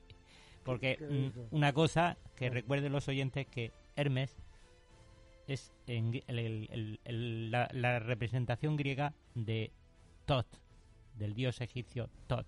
Correcto. O sea, estamos hablando de que todo es heredado. y esto nos puede llevar a grandes confusiones. Bueno, precisamente porque todo se le ha dado, vamos a ver lo que dice, lo que dice Rubén. Hombre, gracias. Vamos a ver, el- yo quiero irme también un poquito también hacia atrás. Platón decía que el hermetismo estaba desarrollado para que todas las personas pudieran entender toda la, información que se prestaba a la gente. Y en ese mismo instante se empezó a hacer símbolos para que la gente los pudiera entender. ¿Qué es lo que ocurrió? Que acto seguido llegaron los detractores y empezaron a esconder en esos símbolos ideas y mensajes. Mensajes que solo podían leer los agraciados, los que realmente sabían lo que estaban viendo. Bueno, mm, por irnos para atrás podemos irnos a, a- bueno, podemos irnos a donde quieras, a los, a los navajos si quieres, no podemos ir a los navajos y ahí tienes todo, está, está hecho una simbología. Tenemos el, el, el caduceo, que es las serpientes enroscadas, esto tiene mil explicaciones, pero están referidas a la sanidad, a la, a la purificación. Claro, ahí podemos darle versiones miles. No solo con, con, con esta, eh, este tipo de, de informaciones, sino que, por ejemplo, el símbolo maya del sol también estaba, estaba en, en- escondido. Pero si nos queremos ir un poquito más atrás, eh, la simbología del infinito, el primer símbolo que significa el infinito y que además viene reflejado incluso anteriormente a los egipcios, era la representación de Apophis. Señores, volvemos a Egipto. Es muy curioso. Yo tengo una manía por volver a Egipto, No, ya- ya lo pero. Pero que entendamos que la simbología ya estaba hecha. Lo que pasa que a medida que, que se quieren empezar a dar mensajes, el secretismo, la, la élite, empieza a esconderlo. De hecho, Da Vinci era un, genio del hermetismo. Sin ir más lejos, la interpretación de, de la última cena, pues ahí tienes todo lo que quieras y más. Y bueno, ahí y en la, en la capilla Sistina, si la miramos y empezamos a ver como si fuera una cuadrícula, no solo que tiene un sentido, sino que tiene ocultas una cantidad de cosas. Más todavía, cuando nosotros eh, vamos a la iglesia o vamos a una catedral, que es más sencillo de ver, bueno, de verlo o por lo menos de captarlo, hay una cantidad de símbolos que representan cosas que nosotros las vemos y pensamos, pues eso, que los querubines, que, que el, el, el- aro de la, de la dignidad, el, eh, simplemente el- el propio cáliz ya tiene una serie de símbolos que también están manifestando cosas y incluso en la iglesia esto está reconocido por la propia Iglesia, hay una serie de, de actos, el propio orden de, la misa es para llevar un proceso para, de esa manera, tener ese hermetismo, que la gente entiende que eso es así porque se le ha impuesto, pero realmente está dando un sentido tanto energético, fíjate, energético como de equilibrio. Y nos lleva además a una situación curiosísima que es que nosotros aceptamos esto como algo normal y que no vemos nada extraño y sin embargo tiene un mundo detrás. En la Catedral de Salamanca hay una rana que te dice que si la ves te va a salir bien la carrera. No, no, no es una broma, es que es así. Dice No, que no. si tú ves, la, tú miras sin mirar y nadie te dice que está la rana y tú ves una rana, pues eso, eso es un, un símbolo del hermetismo.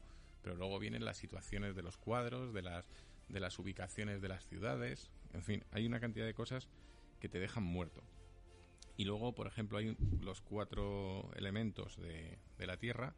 Estos están desde la época rupestre, que tenemos el fuego, el aire, el agua y la tierra. Y, y se simbolizan con distintos triángulos, unos hacia arriba, o la punta hacia arriba, otros hacia abajo, y de esa manera mm, nos van indicando. Bueno, pues si pudiéramos entender que incluso la masonería tiene su propio hermetismo. Su propio hermetismo. O sea, es que. Y podríamos seguir mm, con toda la información, incluso la, mm, la situación de los chakras, que esto es un compañero nuestro que se le da de miedo, eh, nuestro amigo Pepe, Pepe, él, eh, él tiene un hermetismo, porque además también tiene una, un, un oculto, y esto lo que hace es equilibrarnos el organismo. O sea que ya a partir de ahí No, no. Bueno, yo hay, por lo que veo en la mesa, pues eh, algunos compañeros que, que, que no, no sé, a lo mejor un poco más escépticos que otros, ¿no? Respecto a esto, que como tiene que ser, ¿no? Por un debate. Pero yo creo que mm, no, no siempre se puede aplicarla a esto, ¿no? Pero creo que, que es posible que haya una interpretación esotérica y exotérica de algunas manifestaciones artísticas. Posiblemente esto va por barrios, claro. O sea, cada uno pensará una cosa, otros no. Yo, mm, a mí personalmente, por ejemplo, me, gustaría me gustaría hablar de, como digo, del Escorial. A mí el Escorial es un monumento que visité hace muchísimo, un edificio impresionante que, que visité hace muchísimo tiempo, que me impactó. Em, yo he ido leyendo cosas sobre el Escorial, desde luego la arquitectura imponente, pero, pero cuando uno empieza a leer cosas sobre, sobre este edificio, pues te encuentras a personas que no solamente hablan desde el punto de vista estrictamente artístico, estético, sino además desde un punto de vista, vamos a hablar de simbología. El hermetismo va a ser algo más, es, eh, digamos, más particular, va a ser un campo más, más limitado, pero vamos a hablar de, de cierta simbología. Y dentro de la simbología, eh, por ejemplo, se- no sé si, si habéis oído o si no lo habéis oído, pues lo digo a ver qué pensáis al respecto, que el templo, perdón, que el, que el Escorial viene a ser una especie de, o está inspirado en el templo de Salomón. Está inspirado en el templo de Salomón, entre otras cosas, porque, bueno, el rey Felipe, eh, Felipe II, era, era, bueno, era rey de Jerusalén, por herencia, es un título el que tenía, y él pretendía, eh, digamos, inspirarse en ese templo de Salomón para distintas finalidades. Una finalidad era la de demostrar que su imperio iba a ser un imperio universal, es el imperio español, pero es el imperio universal, el imperio, eh, por así decirlo, mm, eh, apoyado por, por, por Dios, por el catolicismo. Pero además, eh, dentro de lo que es el, el complejo, nos encontramos, por ejemplo, con una división en tres partes, que es la misma que tenía el templo de Salomón. O sea, una parte que es la, la parte que sería la parte de la casa del rey, el templo de Salomón, sería el palacio en este caso en el Escorial, la casa de los sacerdotes, el convento en el Escorial, la casa del Señor, que sería en este caso la iglesia. Pero además, y lo voy a dejar aquí porque los compañeros también querrán intervenir, además hay una serie de medidas, hay una serie de eh, la utilización que se hace de la geometría, sobre todo mm, voy a voy a decir eh, sobre todo tres tres elementos geométricos, que es el la circunferencia, que es el triángulo y el cuadrado. La circunferencia, el triángulo y el cuadrado. Si todos tenemos en la mente un poco el escorial, eh, imaginaos que el escorial está rodeado por un círculo, sería el Escorial dentro de, ese, de esa circunferencia, ¿vale? Ese cuadrado, dentro de esa circunferencia está el cuadrado de lo que son las cuatro lados del Escorial y dentro de ese cuadrado estaría el triángulo que es donde está la iglesia, el Santa Sanctorum del Escorial.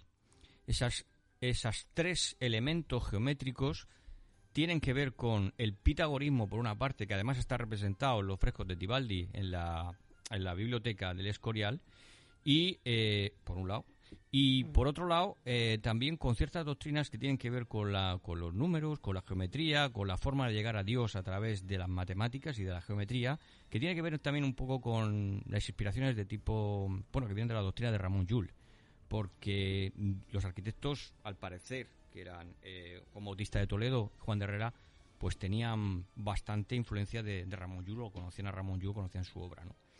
Entonces, todo esto a mí me parece que, que se puede interpretar, a lo mejor decir, bueno, solamente estéticamente, pero yo también lo quiero interpretar mm, desde un punto de vista con un mensaje, in- in- digamos, más oculto, hermético, como queráis llamarlo, es de mi punto de vista. No O- oculto en el sentido de, de- de ocultación de información, eh, pero no, no oculto en el sentido de que encierre algo en el que todos vayamos a encontrar ahí la salvación eterna o las llaves del cielo. No lo sé, yo no lo veo tan lejano. es por eso soy escéptico en esa cuestión. Sí es cierto que lo que tú dices de, de Felipe II, de que el Escorial tiene ese mm, la planta ese que encierra guarda ese homenaje al templo de Salomón el templo de Salomón está inspirado en la mm, en, el templo que eh, portátil que manda Dios a, a Moisés a construir para, celebrar ese, ese santuario portátil para guardar el arca y, y los y los santos elementos representativos como el candelabro después de la huida de Egipto y que a su vez tiene que ver muy aproximadamente, no exactamente con la planta de un templo egipcio, donde hay zonas donde la población no puede acceder. Es una parte oculta a los ojos y al acceso de la población. Los dioses deben de estar protegidos. Al igual que en Cusco, no pueden acceder. O sea, hay una donde se guardan las huacas. Los, los incas, eh, en su expansión imperial, a- a- toman, mm, toman a las provincias de alrededor. Entonces le secuestran a su dios, a su huaca y las llevan allí, las colocan en unos huecos que hay en, la, en el granito, en la- Sí. el Cusco, en el templo, y allí se supone, porque no ha quedado rastro, porque como eran mayormente de oro y fueron saqueadas por los conquistadores, pues no ha quedado nada de ellas, pero se supone que esa una fina es donde guardarían las huacas conquistadas. Está claro que la población no accede allí en ningún momento. A la población se le une, se le reúne para eh, celebrar el Inti, el Inti eh, si yo me acordaré, en quechua es el Inti, el Inti Tana, el Inti, que es la fiesta del sol, una vez al año, para celebrar el, el eclipse, bueno, el, para celebrar el equinoccio y tratar de detener al sol en su punto mágico. Fijaos que intentaban, sa- sacrificaban animales y niños pequeños que traían de, de, de, de, esa- de del imperio, los reunían a todos y trataban de impedir que el tiempo siguiera su camino deteniéndolo. El sol el punto más alto, a ver si lo conseguimos detener para que no ocurran más catástrofes. Pero ahí sí era visible ante el pueblo. Sin embargo, no se podía en esos templos dejar acceder al pueblo. Ese sería el ocultismo que hay. Yo, vamos, no quiero parecer tan, tan escéptico en cuanto a, a la existencia de símbolos ocultos, solamente eh, visibles para los ojos de los iniciados. Sinceramente no lo sé. O sea, confieso mi ignorancia en ese sentido. Yo lo único que he hecho ha sido leer el libro de un iniciado que es Fulcanelli y ver cómo Fulcanelli interpreta deter- eh, determinados símbolos y me parece que tiene una falta de fundamento asombrosa. Por lo menos eh, desde mi punto de vista y mm, reitero lo que he dicho de INRI ha dicho eh, lo de el eh, Igner Natura Renovatur Intera como podría haber dicho cualquier otra cosa es decir eso es porque a él le parece eh, y, y punto mira yo mm, he estado oyendo dos o tres conferencias en YouTube sobre hermetismo y arte no Eh, supuestamente eh, conferencias dadas por expertos en una de ellas hablaba o, o se pretendía hablar por parte del ponente, no voy a dar nombres, eh, de la relación entre los templarios y la construcción de las catedrales, poco menos que la invención del, del gótico. Y bueno, una conferencia que dura más de una hora, algo más de una hora, y habla sobre todo de los templarios, pero yo no veía que llegara el momento en que eh, estableciera una relación entre la orden del templo y la construcción de las catedrales. Y al final es que no lo hace.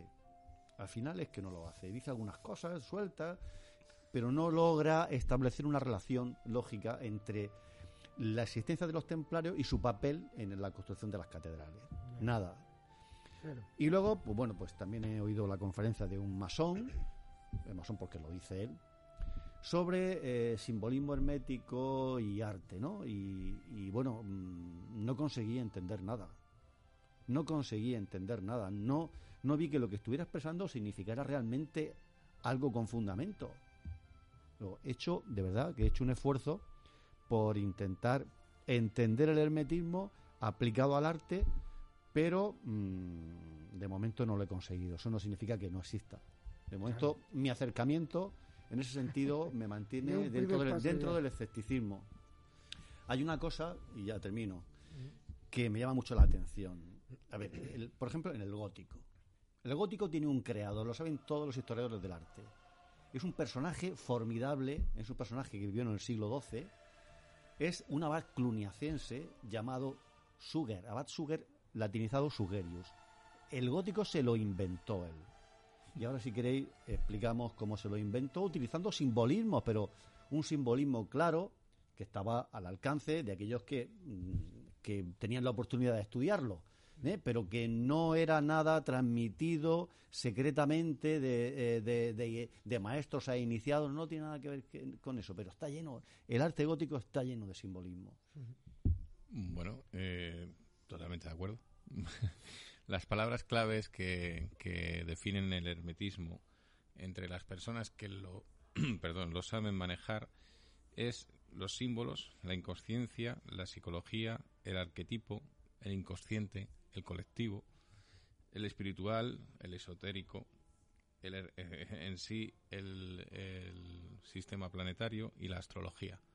Todo ello conlleva la, eh, la digni- dignificación de todos los símbolos. Es decir, todo viene a raíz de estas palabras. Y entonces, cuando gestionas estas palabras, si las entiendes, un gran filósofo, no, bueno, para que vamos a andar con rollos, a todas aquellas mentes inquietas que sueñan maravillas al contemplar el firmamento, entenderán el hermetismo. Ojo con la frase lo cual nos deja bastante bastante eh, o sea es decir que se supone que todos tenemos la obligación o el derecho de entender qué es el hermetismo pero no todas las personas son capacidad, son capaces de entender qué es el hermetismo. Claro si nos ponemos a, a, a ver que en sí el hermetismo es una disciplina es una disciplina educativa es una disciplina lógica. Claro que, que- que tenemos una alquimia de las artes junto con las matemáticas, porque no se pueden hacer retratos, no se pueden hacer dibujos, no se pueden hacer diseños, no se puede construir una catedral si no lo completo con la matemática. Entonces, si tenemos una relación, el- esa mezcla es arte más matemática. Y de ahí sacamos la construcción de las catedrales, las construcciones de, de, de, bueno, de las pirámides, la- los desarrollos de, de la ciencia y en donde está englobado, como antes ha dicho Paco, perfectamente el- la, la teoría áurea y aún así entran las fórmulas que hemos hablado de pi y phi, porque si- sin ellas, ¿pero qué son pi y phi? Volvemos a aquel, a aquel programa que tuvimos estupendo, Sí. pero volvemos a tener la matemática puesta como la inicio. ¿Qué es lo que ocurre? Que como nos vamos mm, probablemente anterior a los egipcios, toda la simbología se crea. De hecho, en el gótico y mm, hay una cantidad de símbolos que representan el sol, que representan la luna, que son los círculos, las cruces sobre un círculo eh, cuadrado. ¿Para qué? Es, es más, el, el hombre de Da Vinci, dentro del círculo y el cuadrado, ahí hay mil explicaciones que además están todas entrelazadas y tienen un hermetismo increíble. Claro, so- solamente podemos hacer un programa solo de eso. O sea, si nos podemos expresarnos, eso, eso ya tiene un hermetismo increíble. Y al mismo tiempo es arte. Es que Es que- arte, es claro. arte. Porque hacer eso no se le ocurre a cualquiera. Sí, no, no, estoy de acuerdo, pero fíjate un detalle. Voy a contar una cosa que algunos se va a escandalizar, pero esto es así, ¿eh? Eh, Pitágoras. El teorema de Pitágoras. Pitágoras es un matemático y tiene, como en aquella época, pues los pintores tenían su, su gremio, eran un gremio y por lo tanto pues los matemáticos también y tenían discípulos, alumnos a los cuales adiestraban y educaban en su conocimiento. Hasta ahí vale, pero es que el pitagorismo era prácticamente una secta. Era prácticamente una secta. Fijaos lo que estoy diciendo. Es decir, esto es muy fuerte. Cualquier eh, evento cultural, social, artístico de la antigüedad eran prácticamente grupos sectarios o tendían a formar escuelas muy cerradas y en este caso, pues en el caso de los pitagóricos, llegaban hasta darte una paliza si no estabas de acuerdo con ellos. Era prácticamente un radicalismo de la época. Me Suena parece- curioso, pero... me parece pero, bien, me es parece decir, Con la buena fama que lo- tienen, Lo ¿no? tenemos, claro, claro. Eh, Es decir, lo tenemos implantado esto en la historia. Tendremos que visualizar la historia para entender lo que, lo que puede llegar a ser el concepto de hermetismo. En aquella época no es como hoy en día, tú enciendes internet y accedes a cualquier conocimiento. En aquella época no, no había nada, no había ese conocimiento, no, o sea, al contrario, estaba reservado para quienes lo aceptaban. El que no lo aceptaba pues se convierte. Es lo que pasa con el concilio, el primer concilio de la Iglesia Católica con, con los arrianos, ar- con arriano, con el arrianismo, que se es, es prácticamente radicalismo, es talibanismo, por decirlo de alguna manera. Es decir, dio problemas en- hasta aquí, hasta, hasta en el sur de España con los intentos de unificación de, de en el 415, 400 de, de- de- de- del intento de unificación de España, el primer intento de unificación de España dio problemas. O sea, es decir, el radicalismo era algo presente en la antigüedad y por lo tanto las ideas tendían a esconderse. Y en la modernidad. Y en la modernidad En la más modernidad. todavía. Pero en la modernidad al menos hay internet. Pero es que en la antigüedad no había comunicación global y por lo tanto no había transmisión. Y esa transmisión quedaba atrapada. Y solo aquellos artistas como los constructores de las catedrales o los pintores podían reflejar mensajes con cierta incidencia que burlara incluso la, censura de la época. Por eso hablaba muy bien Rubén de como en un cuadro pues hecho por Dalí, da igual cualquier autor, hay una serie de en Leonardo da Vinci, hay una serie de simbolismos geométricos, de una construcción geométrica que implica tener un gran conocimiento cultural. Eso sí es verdad. Bueno, el, el- como ha dicho Paco, eh, el pitagorismo, las doctrinas de Pitágoras están presentes en, en, eh, en- el Escorial, por ejemplo, en lo que es la geometría del Escorial. Y hay otra cosa más, conforme dice Ramón Joule, afirmaba digo, que era posible representar la estructura del universo por las figuras geométricas del círculo, triángulo y cuadrado. Vamos a ver, si yo os digo, am, vamos a imaginarnos una circunferencia. En el centro de la circunferencia todos sabemos que hay un punto que es el que nos sirve para hacer la circunferencia. Claro, podéis decir, bueno, esta interpretación, sí, bueno, es una figura geométrica, una circunferencia, pero le podemos dar otra interpretación, que sería una representación de Dios. Dios es ese punto que está en el centro de la circunferencia, que no lo vemos, pero que está ahí. Y sabemos que está ahí porque podemos hacer la circunferencia. Y todos los puntos de la circunferencia están equidistantes del centro, que es Dios. Son mensajes que están insertos, que están incluidos cuando uno hace simplemente un diseño geométrico, pero que también hay otro mensaje. Que bueno, que habrá gente que diga, pues no, no estoy de acuerdo, solamente es, eso otro te lo estás inventando. Bueno, es una interpretación que hay. Simplemente lo quiero dejar ahí. Sí, me suena, por lo que acabas de decir, me recuerdo ahora una definición de Dios dada por los escolásticos de la media. Era algo así, espero decirlo bien. Eh, Dios es una circunferencia cuyo centro está en todas partes. Perdón, Dios es un círculo cuyo centro está en todas partes y su circunferencia en ninguna. Aquí me pareció una cosa, vamos, Sí, sí, sí, sí, sí. absolutamente Parece la relatividad. brillante. Parece la- Sí, pero es curioso, es curioso. Es, es cierto, lo- el papel de la geometría eh, el- en el arte es un papel fundamental. Cuando se crea el, el- el gótico, este nace inspirado mm, por un eh, versículo del, del libro de la sabiduría que cita constantemente San Agustín. Está concretamente en el capítulo 11, versículo 20, y dice, Dios ordenó todas las cosas por su medida, su número y su peso. O sea que la geometría es una manera por la que es una forma por la que el hombre puede establecer un vínculo con Dios y las matemáticas son capaces de revelar al hombre los secretos de la divinidad. En, griego es el, es eh, metro arismo, o sea, el número y estazmo y por su peso, es decir, todas las cosas tienen su medida, su número y su peso y luego eso se aplica a la construcción a la construcción de las eh, iba a decir de las pirámides ya eh, la influencia de, de- la influencia aquí de, de Rubén de las catedrales decían Bueno, Los- la pirámide es una catedral, ¿eh? La- Ya, ya, la- bueno, Bueno, vale, no hay salvando, modo- la, salvando la distancia. Los, los eruditos de la escuela de Chartres en el siglo XII, la escuela de Chartres, para que nos entendamos, es una, es una escuela de sabiduría, de conocimiento, que es el germen de las universidades. De hecho, eh, la escuela de Chartres eh, alcanza su máximo esplendor durante el siglo XII y una vez que surgen las, uni- las universidades eh, desaparece, des- va desapareciendo. Pues en la escuela de Chartres se decía que el cosmos es una obra de arquitectura salida de la mano de Dios. No voy a decirlo del gran arquitecto. Bueno, ya lo he dicho. pero bueno, no iba yo por ahí. No, no, pero ya lo has Eh. Los eruditos de Chartres concibían así la geometría. Eh, La geometría establece un vínculo entre Dios y los hombres y las matemáticas revelan los secretos, los secretos divinos. Estaban poniendo ya el germen de lo que sería después una idea que recogería el Abad Suger para, para la creación de, del- de lo que es el, el- el arte el arte gótico. Por tanto, la arquitectura era, era geometría aplicada. La geometría era teología aplicada. Y el diseñador de una catedral gótica no era más que un imitador del gran diseñador, que no era otro que, Que que sí. Dios. Decir, Tal como el gran geómetra creó el mundo en orden y armonía, así también el arquitecto gótico intentó crear la morada terrenal de Dios de acuerdo con los principios de la proporción y de la belleza. El gran Pantocrator de la Edad Media con el compás diseñando el mundo. Exactamente. Sí. Sí. Eh, una, una cosa solamente, perdón.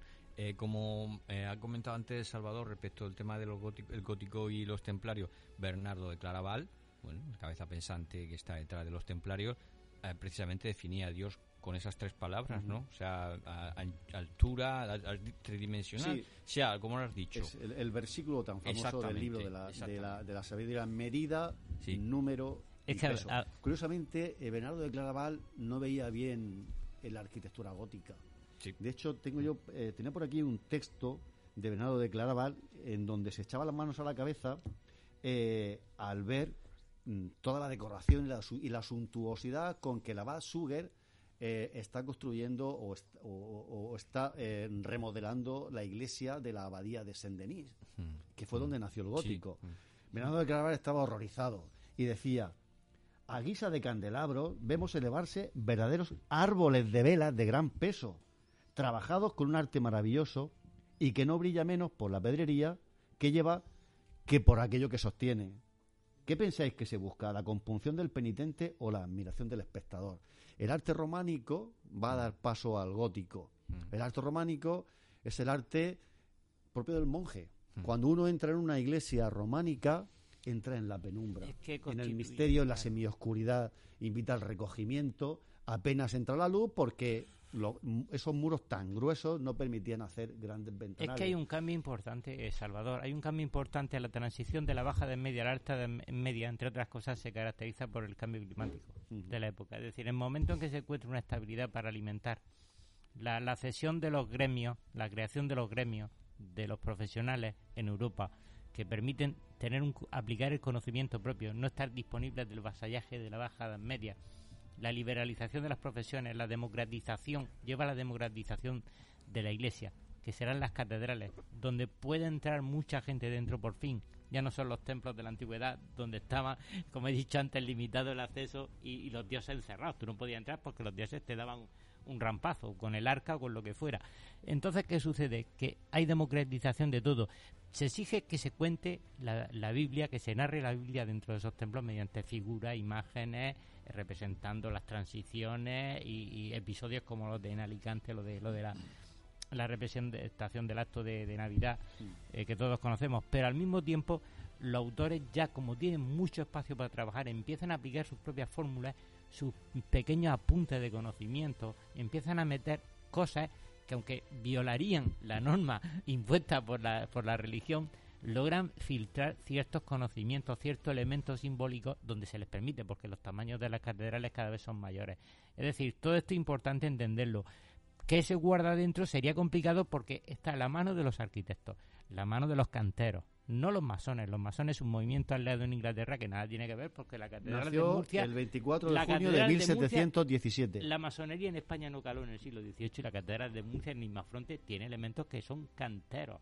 No masónicos, no confundamos, porque tiene el compás, tiene elementos de medida de construcción representados en las columnas estas planas de la catedral, pero no tiene nada que ver con la masonería ¿Y inglesa. cuánta es otra gente no ha visto eso y está ahí? Pero, pero porque es masonería. Pero no lo ves. Es Tú miras la catedral del y no lo ves. de construcción de casas. Ya. Son constructores, son los canteros, no los de los Simpsons, sino canteros. que nada tiene que ver, es que la gente no mezcla todo. Nada tiene que ver el, el ser cantero de una catedral, constructor de catedrales, como esa impronta, ese sello que se auto, auto, auto- auto- es decir, se apropian la- los masones ingleses. Es otra historia muy diferente. Bueno, yo eh, quería, ya que estamos en el, tiempo, yo quería decir varias cosas. La primera es que la simbología y el control de los elementos, eh, por ejemplo, la, la esfera espiritual, se consideraba un símbolo de poder. Y solamente los que tenían como gobernantes o magos son los que podían utilizar esa, espera, esa esfera como símbolo. O sea, estamos hablando perdón, de que esta, este tipo de, de símbolos no estaban a, a la orden de todo el mundo. Por ejemplo, otra cosa que la gente no sabe es que el, el gato, el- la representación del gato, ¿vale? No, no hablamos de Catwoman ni nada de esto. ¿eh? El gato es el protector del hogar y también de lo femenino. Ojo. Pero no solo es eso, es que mm, digamos que no tiene agresividad, pero es la, es la agresividad por la defensa. Entonces, de ahí todo el misticismo de, de, por ejemplo, un gato, ¿no? O de, la, o, de la, o de la capacidad del gato. Y ahora viene lo mejor. Se habla del arte, pero ¿os habéis dado cuenta que en el arte y teniendo todos los eh, óleos posibles de todos los artistas que han pasado por el mundo, resulta que se utilizan unos colores concretos y unas tonalidades concretas? Pues en el arte, el hermetismo significa que, por ejemplo, el amarillo y el dorado significan el sol. El simbo- la simbología del azul está asociado al cielo. De tal manera que tú no puedes poner un azul en un vestido. Lo pones en un cielo, en, un- en- en una, en una entidad sagrada, en un... eh, bueno, el blanco simboliza la pureza, el, el negro siempre está relacionado con la muerte, el rojo pues es la energía, el furor, el fuego, el verde la vida y la juventud y la salud, de ahí las serpientes, las farmacias. Todo esto es simbología que está, Sí, que está están clavadas en, nuestras vidas. Lo que pasa es que nosotros vemos una farmacia, vemos un símbolo de, de cruz, vemos esas serpientes que quedan muy bonitas en todas las farmacias y dices, es una farmacia. Lo asocias a una farmacia, pero no sabes que realmente es arte y simbología. Y bueno, pues eh, ¿cuál- la- la- habría que pensar los colores verdes eh, claros o eh, turquesas y, y, bueno, pues eh, esmeraldas, ¿qué significan, no? Eh, yo eso lo voy a dejar en el aire, el qué significa, pero ahora vamos a irnos a lo que todos hemos hablado al final. Y es que la geometría sagrada está identificada en el hermetismo. Es la Tierra Media. No habla de la Tierra como la Tierra, ni, ni, ni lo medieval. Habla de la, de la expresión gráfica de la evidencia de lo sagrado. De ahí del punto de, del centro, que es el- el epicentro, y, el, y, el- y todo lo que tiene que ver con la propia geometría. ¿Qué es lo que ocurre? Que todo lo sagrado es perfecto. Todo es perfecto. Lo sagrado es perfecto. Y con esto, pues yo creo que las hipótesis que podamos abrir a partir de aquí es cosa de Luis. O sea que a ti te lo dejo. No, yo, a ver, yo... cinco minutos, o sea que Sí, bueno, yo... ir dando vuestras conclusiones. Pues nada, yo voy a dar la, la mía, que, que es que mm, yo personalmente creo que podemos interpretar no todo el arte, hay arte que es el arte por, por el hecho de ser arte, o sea, disfrutarla estéticamente, y ya está, es una expresión estética, pero creo que hay, creo que hay determinadas eh, expresiones artísticas, ya digo, sobre todo arquitectura, pintura, bueno, que creo que pueden ser interpretadas que no es incompatible. O sea, puedes interpretarlo como quieras, pero puede ser las dos cosas totalmente compatibles. Una es la esotérica y otra es la exotérica. Y no es incompatible. ¿Y en todo se puede aplicar? No. Pero creo que hay mensajes que están, que están ocultos, que están ahí y que, y que creo que se pueden ver a través de la interpretación, sobre todo de la geometría y de la matemática, que es un mensaje universal, por otra parte.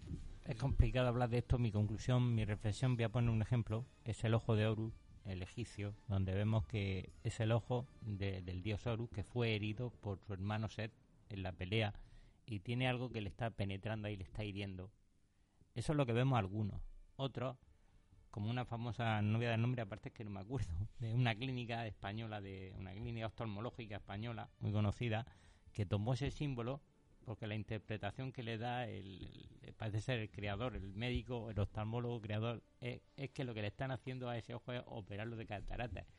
Bueno, si tiene en cuenta que en la, en la antigüedad no existía eso de operar las cataratas, aunque los egipcios sabemos que por la luz solar eh, padecen bastante de cataratas, uno se plantea aplicar esto o no aplicar. Si aplicamos lo del hermetismo, hay en esa simbología, o no hay hermetismo y simplemente representan lo que es puramente un ojo herido.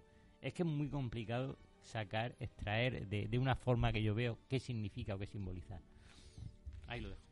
Yo me quedo con la gana de explicar el simbolismo de la luz en el, en el gótico, pero bueno, es simplemente decir que reivindicar la, la, la, la, la figura del abad Suger, que se, que se inspiró en una obra de un místico llamado Pseudo Dionisio Areopagita, ¿eh? que tiene una obra que se llama Teología Mística, en donde describe que Dios es luz. Dios es una luz increada y a la vez creadora. Y él dice que el universo no es más que una corriente de luz que, que desciende en cascadas por los diversos niveles de la realidad. Eh, cuando, el, cuando se crea el gótico se hacen unos ventanales enormes porque se consigue, eh, por una serie de contrapesos, se consigue elevar los muros y se permite la entrada de la luz. La luz de Dios desciende sobre los fieles físicamente, desciende sobre los fieles, simbólicamente, como es lógico, pero al mismo tiempo hay una elevación, se elevan los muros, se elevan los arcos, se eleva todo en respuesta al descenso de salud. Eso me parece un simbolismo apasionante y bueno, como no hay tiempo, pues ya me voy, me voy a callar. Queda un, un minuto que Rapidísimo. para- Hay otra cosa que también está en los símbolos, tanto medievales como los escudos familiares. Todo el mundo tiene un escudo familiar, o casi todo el mundo. Bien, en estos escudos hay un hermetismo que es casi el árbol genealógico dirigido a los escudos. Cuando entiendes los escudos de armas como tales, entiendes de dónde vienes y qué familia es la tuya. Y de ahí una simbología increíble.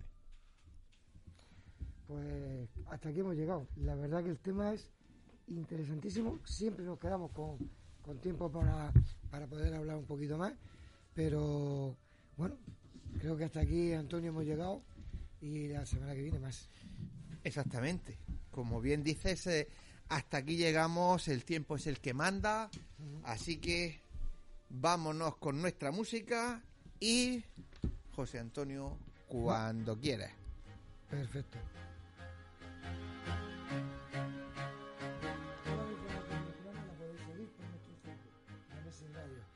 Nuestro twi- Twitter, arroba Nemesis Radio 1. Tenemos un email, nemesisradio arroba canalmurcia.com. En todas nuestras vías de contacto podéis dejar vuestros mensajes con cualquier cosa que queráis contarnos.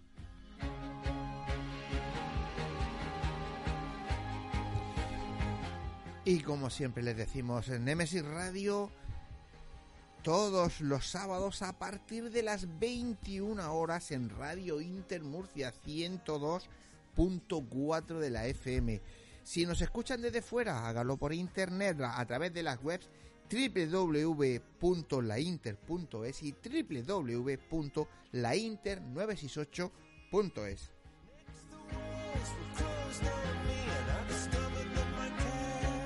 Y como no hay que perder las buenas costumbres, no olvidéis que nuestras voces viajan ya por el universo.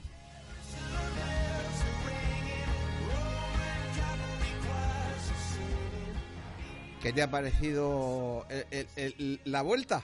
Hombre, pues bien, porque ya está bien de hacerme trabajar y obligado, pero bueno, no, lo he hecho gustosamente, no te preocupes. A ver, sí, me gusta. Hemos disfrutado todos. Todos, ¿verdad? Sí, sí. Eh, alguno que no se ha llevado ningún latigazo ni nada de eso, ¿no? Claro, por eso, porque no estabas tú. Bueno, fuera de bromas, queridos oyentes, hasta aquí llegamos. Les deseamos que tengan una feliz semana y les esperamos el próximo sábado aquí a las 21 horas en Nemesis Radio. No falten a la cita, ya saben qué pasamos listos, sabemos quién está y quién no está. Y bueno, pues si les ha gustado, como siempre, pues díganselo a vuestros, díganselo a sus amigos para que la familia de Nemesis Radio siga creciendo. Si no les ha gustado, pues aparte de los amigos, díganselo también a sus enemigos. Ustedes nos lo envían que José, Antonio y yo, Sí, ¿verdad? nos encargamos. Nos encargamos de ello. Así que lo dicho, buenas noches. Adiós.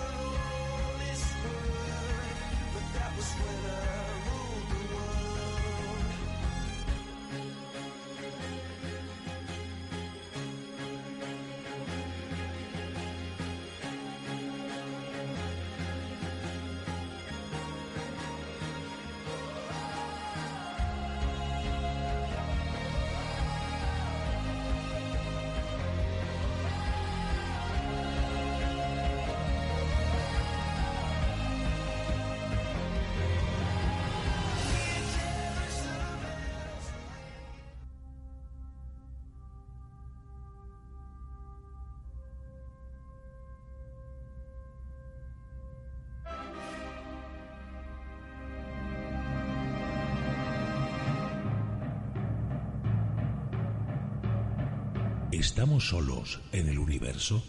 ¿Quiénes son los verdaderos artífices de las pirámides?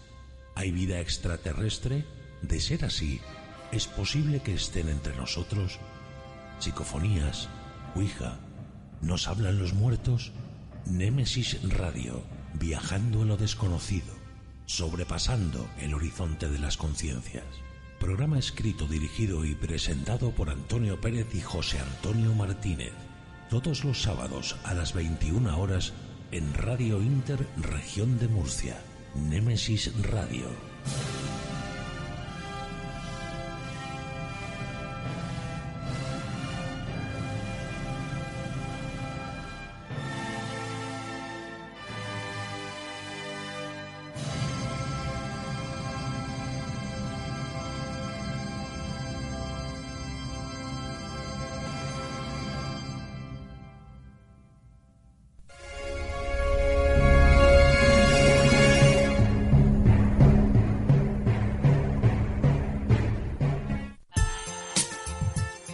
Escucha nuestra emisión por internet a través de www.lainter.es o descarga nuestra app o aplicación para móvil a través de Play Store. Búscanos como Radio Inter Murcia. Si vienes, la meseguera se siente. La meseguera se disfruta. Restaurante y Hotel La Meseguera. Por tradición y calidad, no te la puedes perder. Para reservas, al teléfono 968 840352. En la alberca y el mazarrón, La Meseguera. Todo un placer para disfrutar y sentir. Grupo La Meseguera.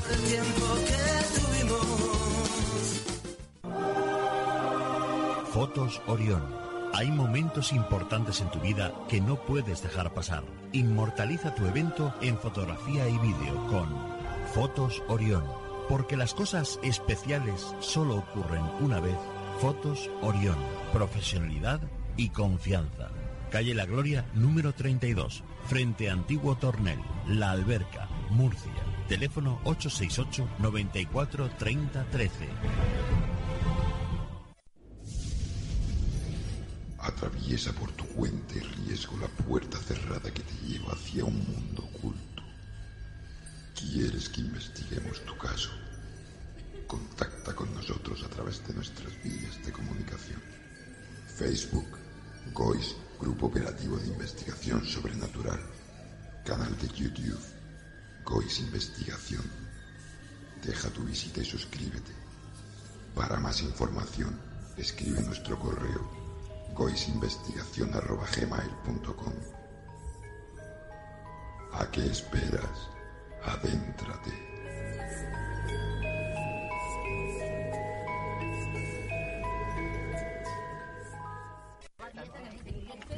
Nemesis Radio. Nemesis Radio. Nemesis Radio. Nemesis Radio.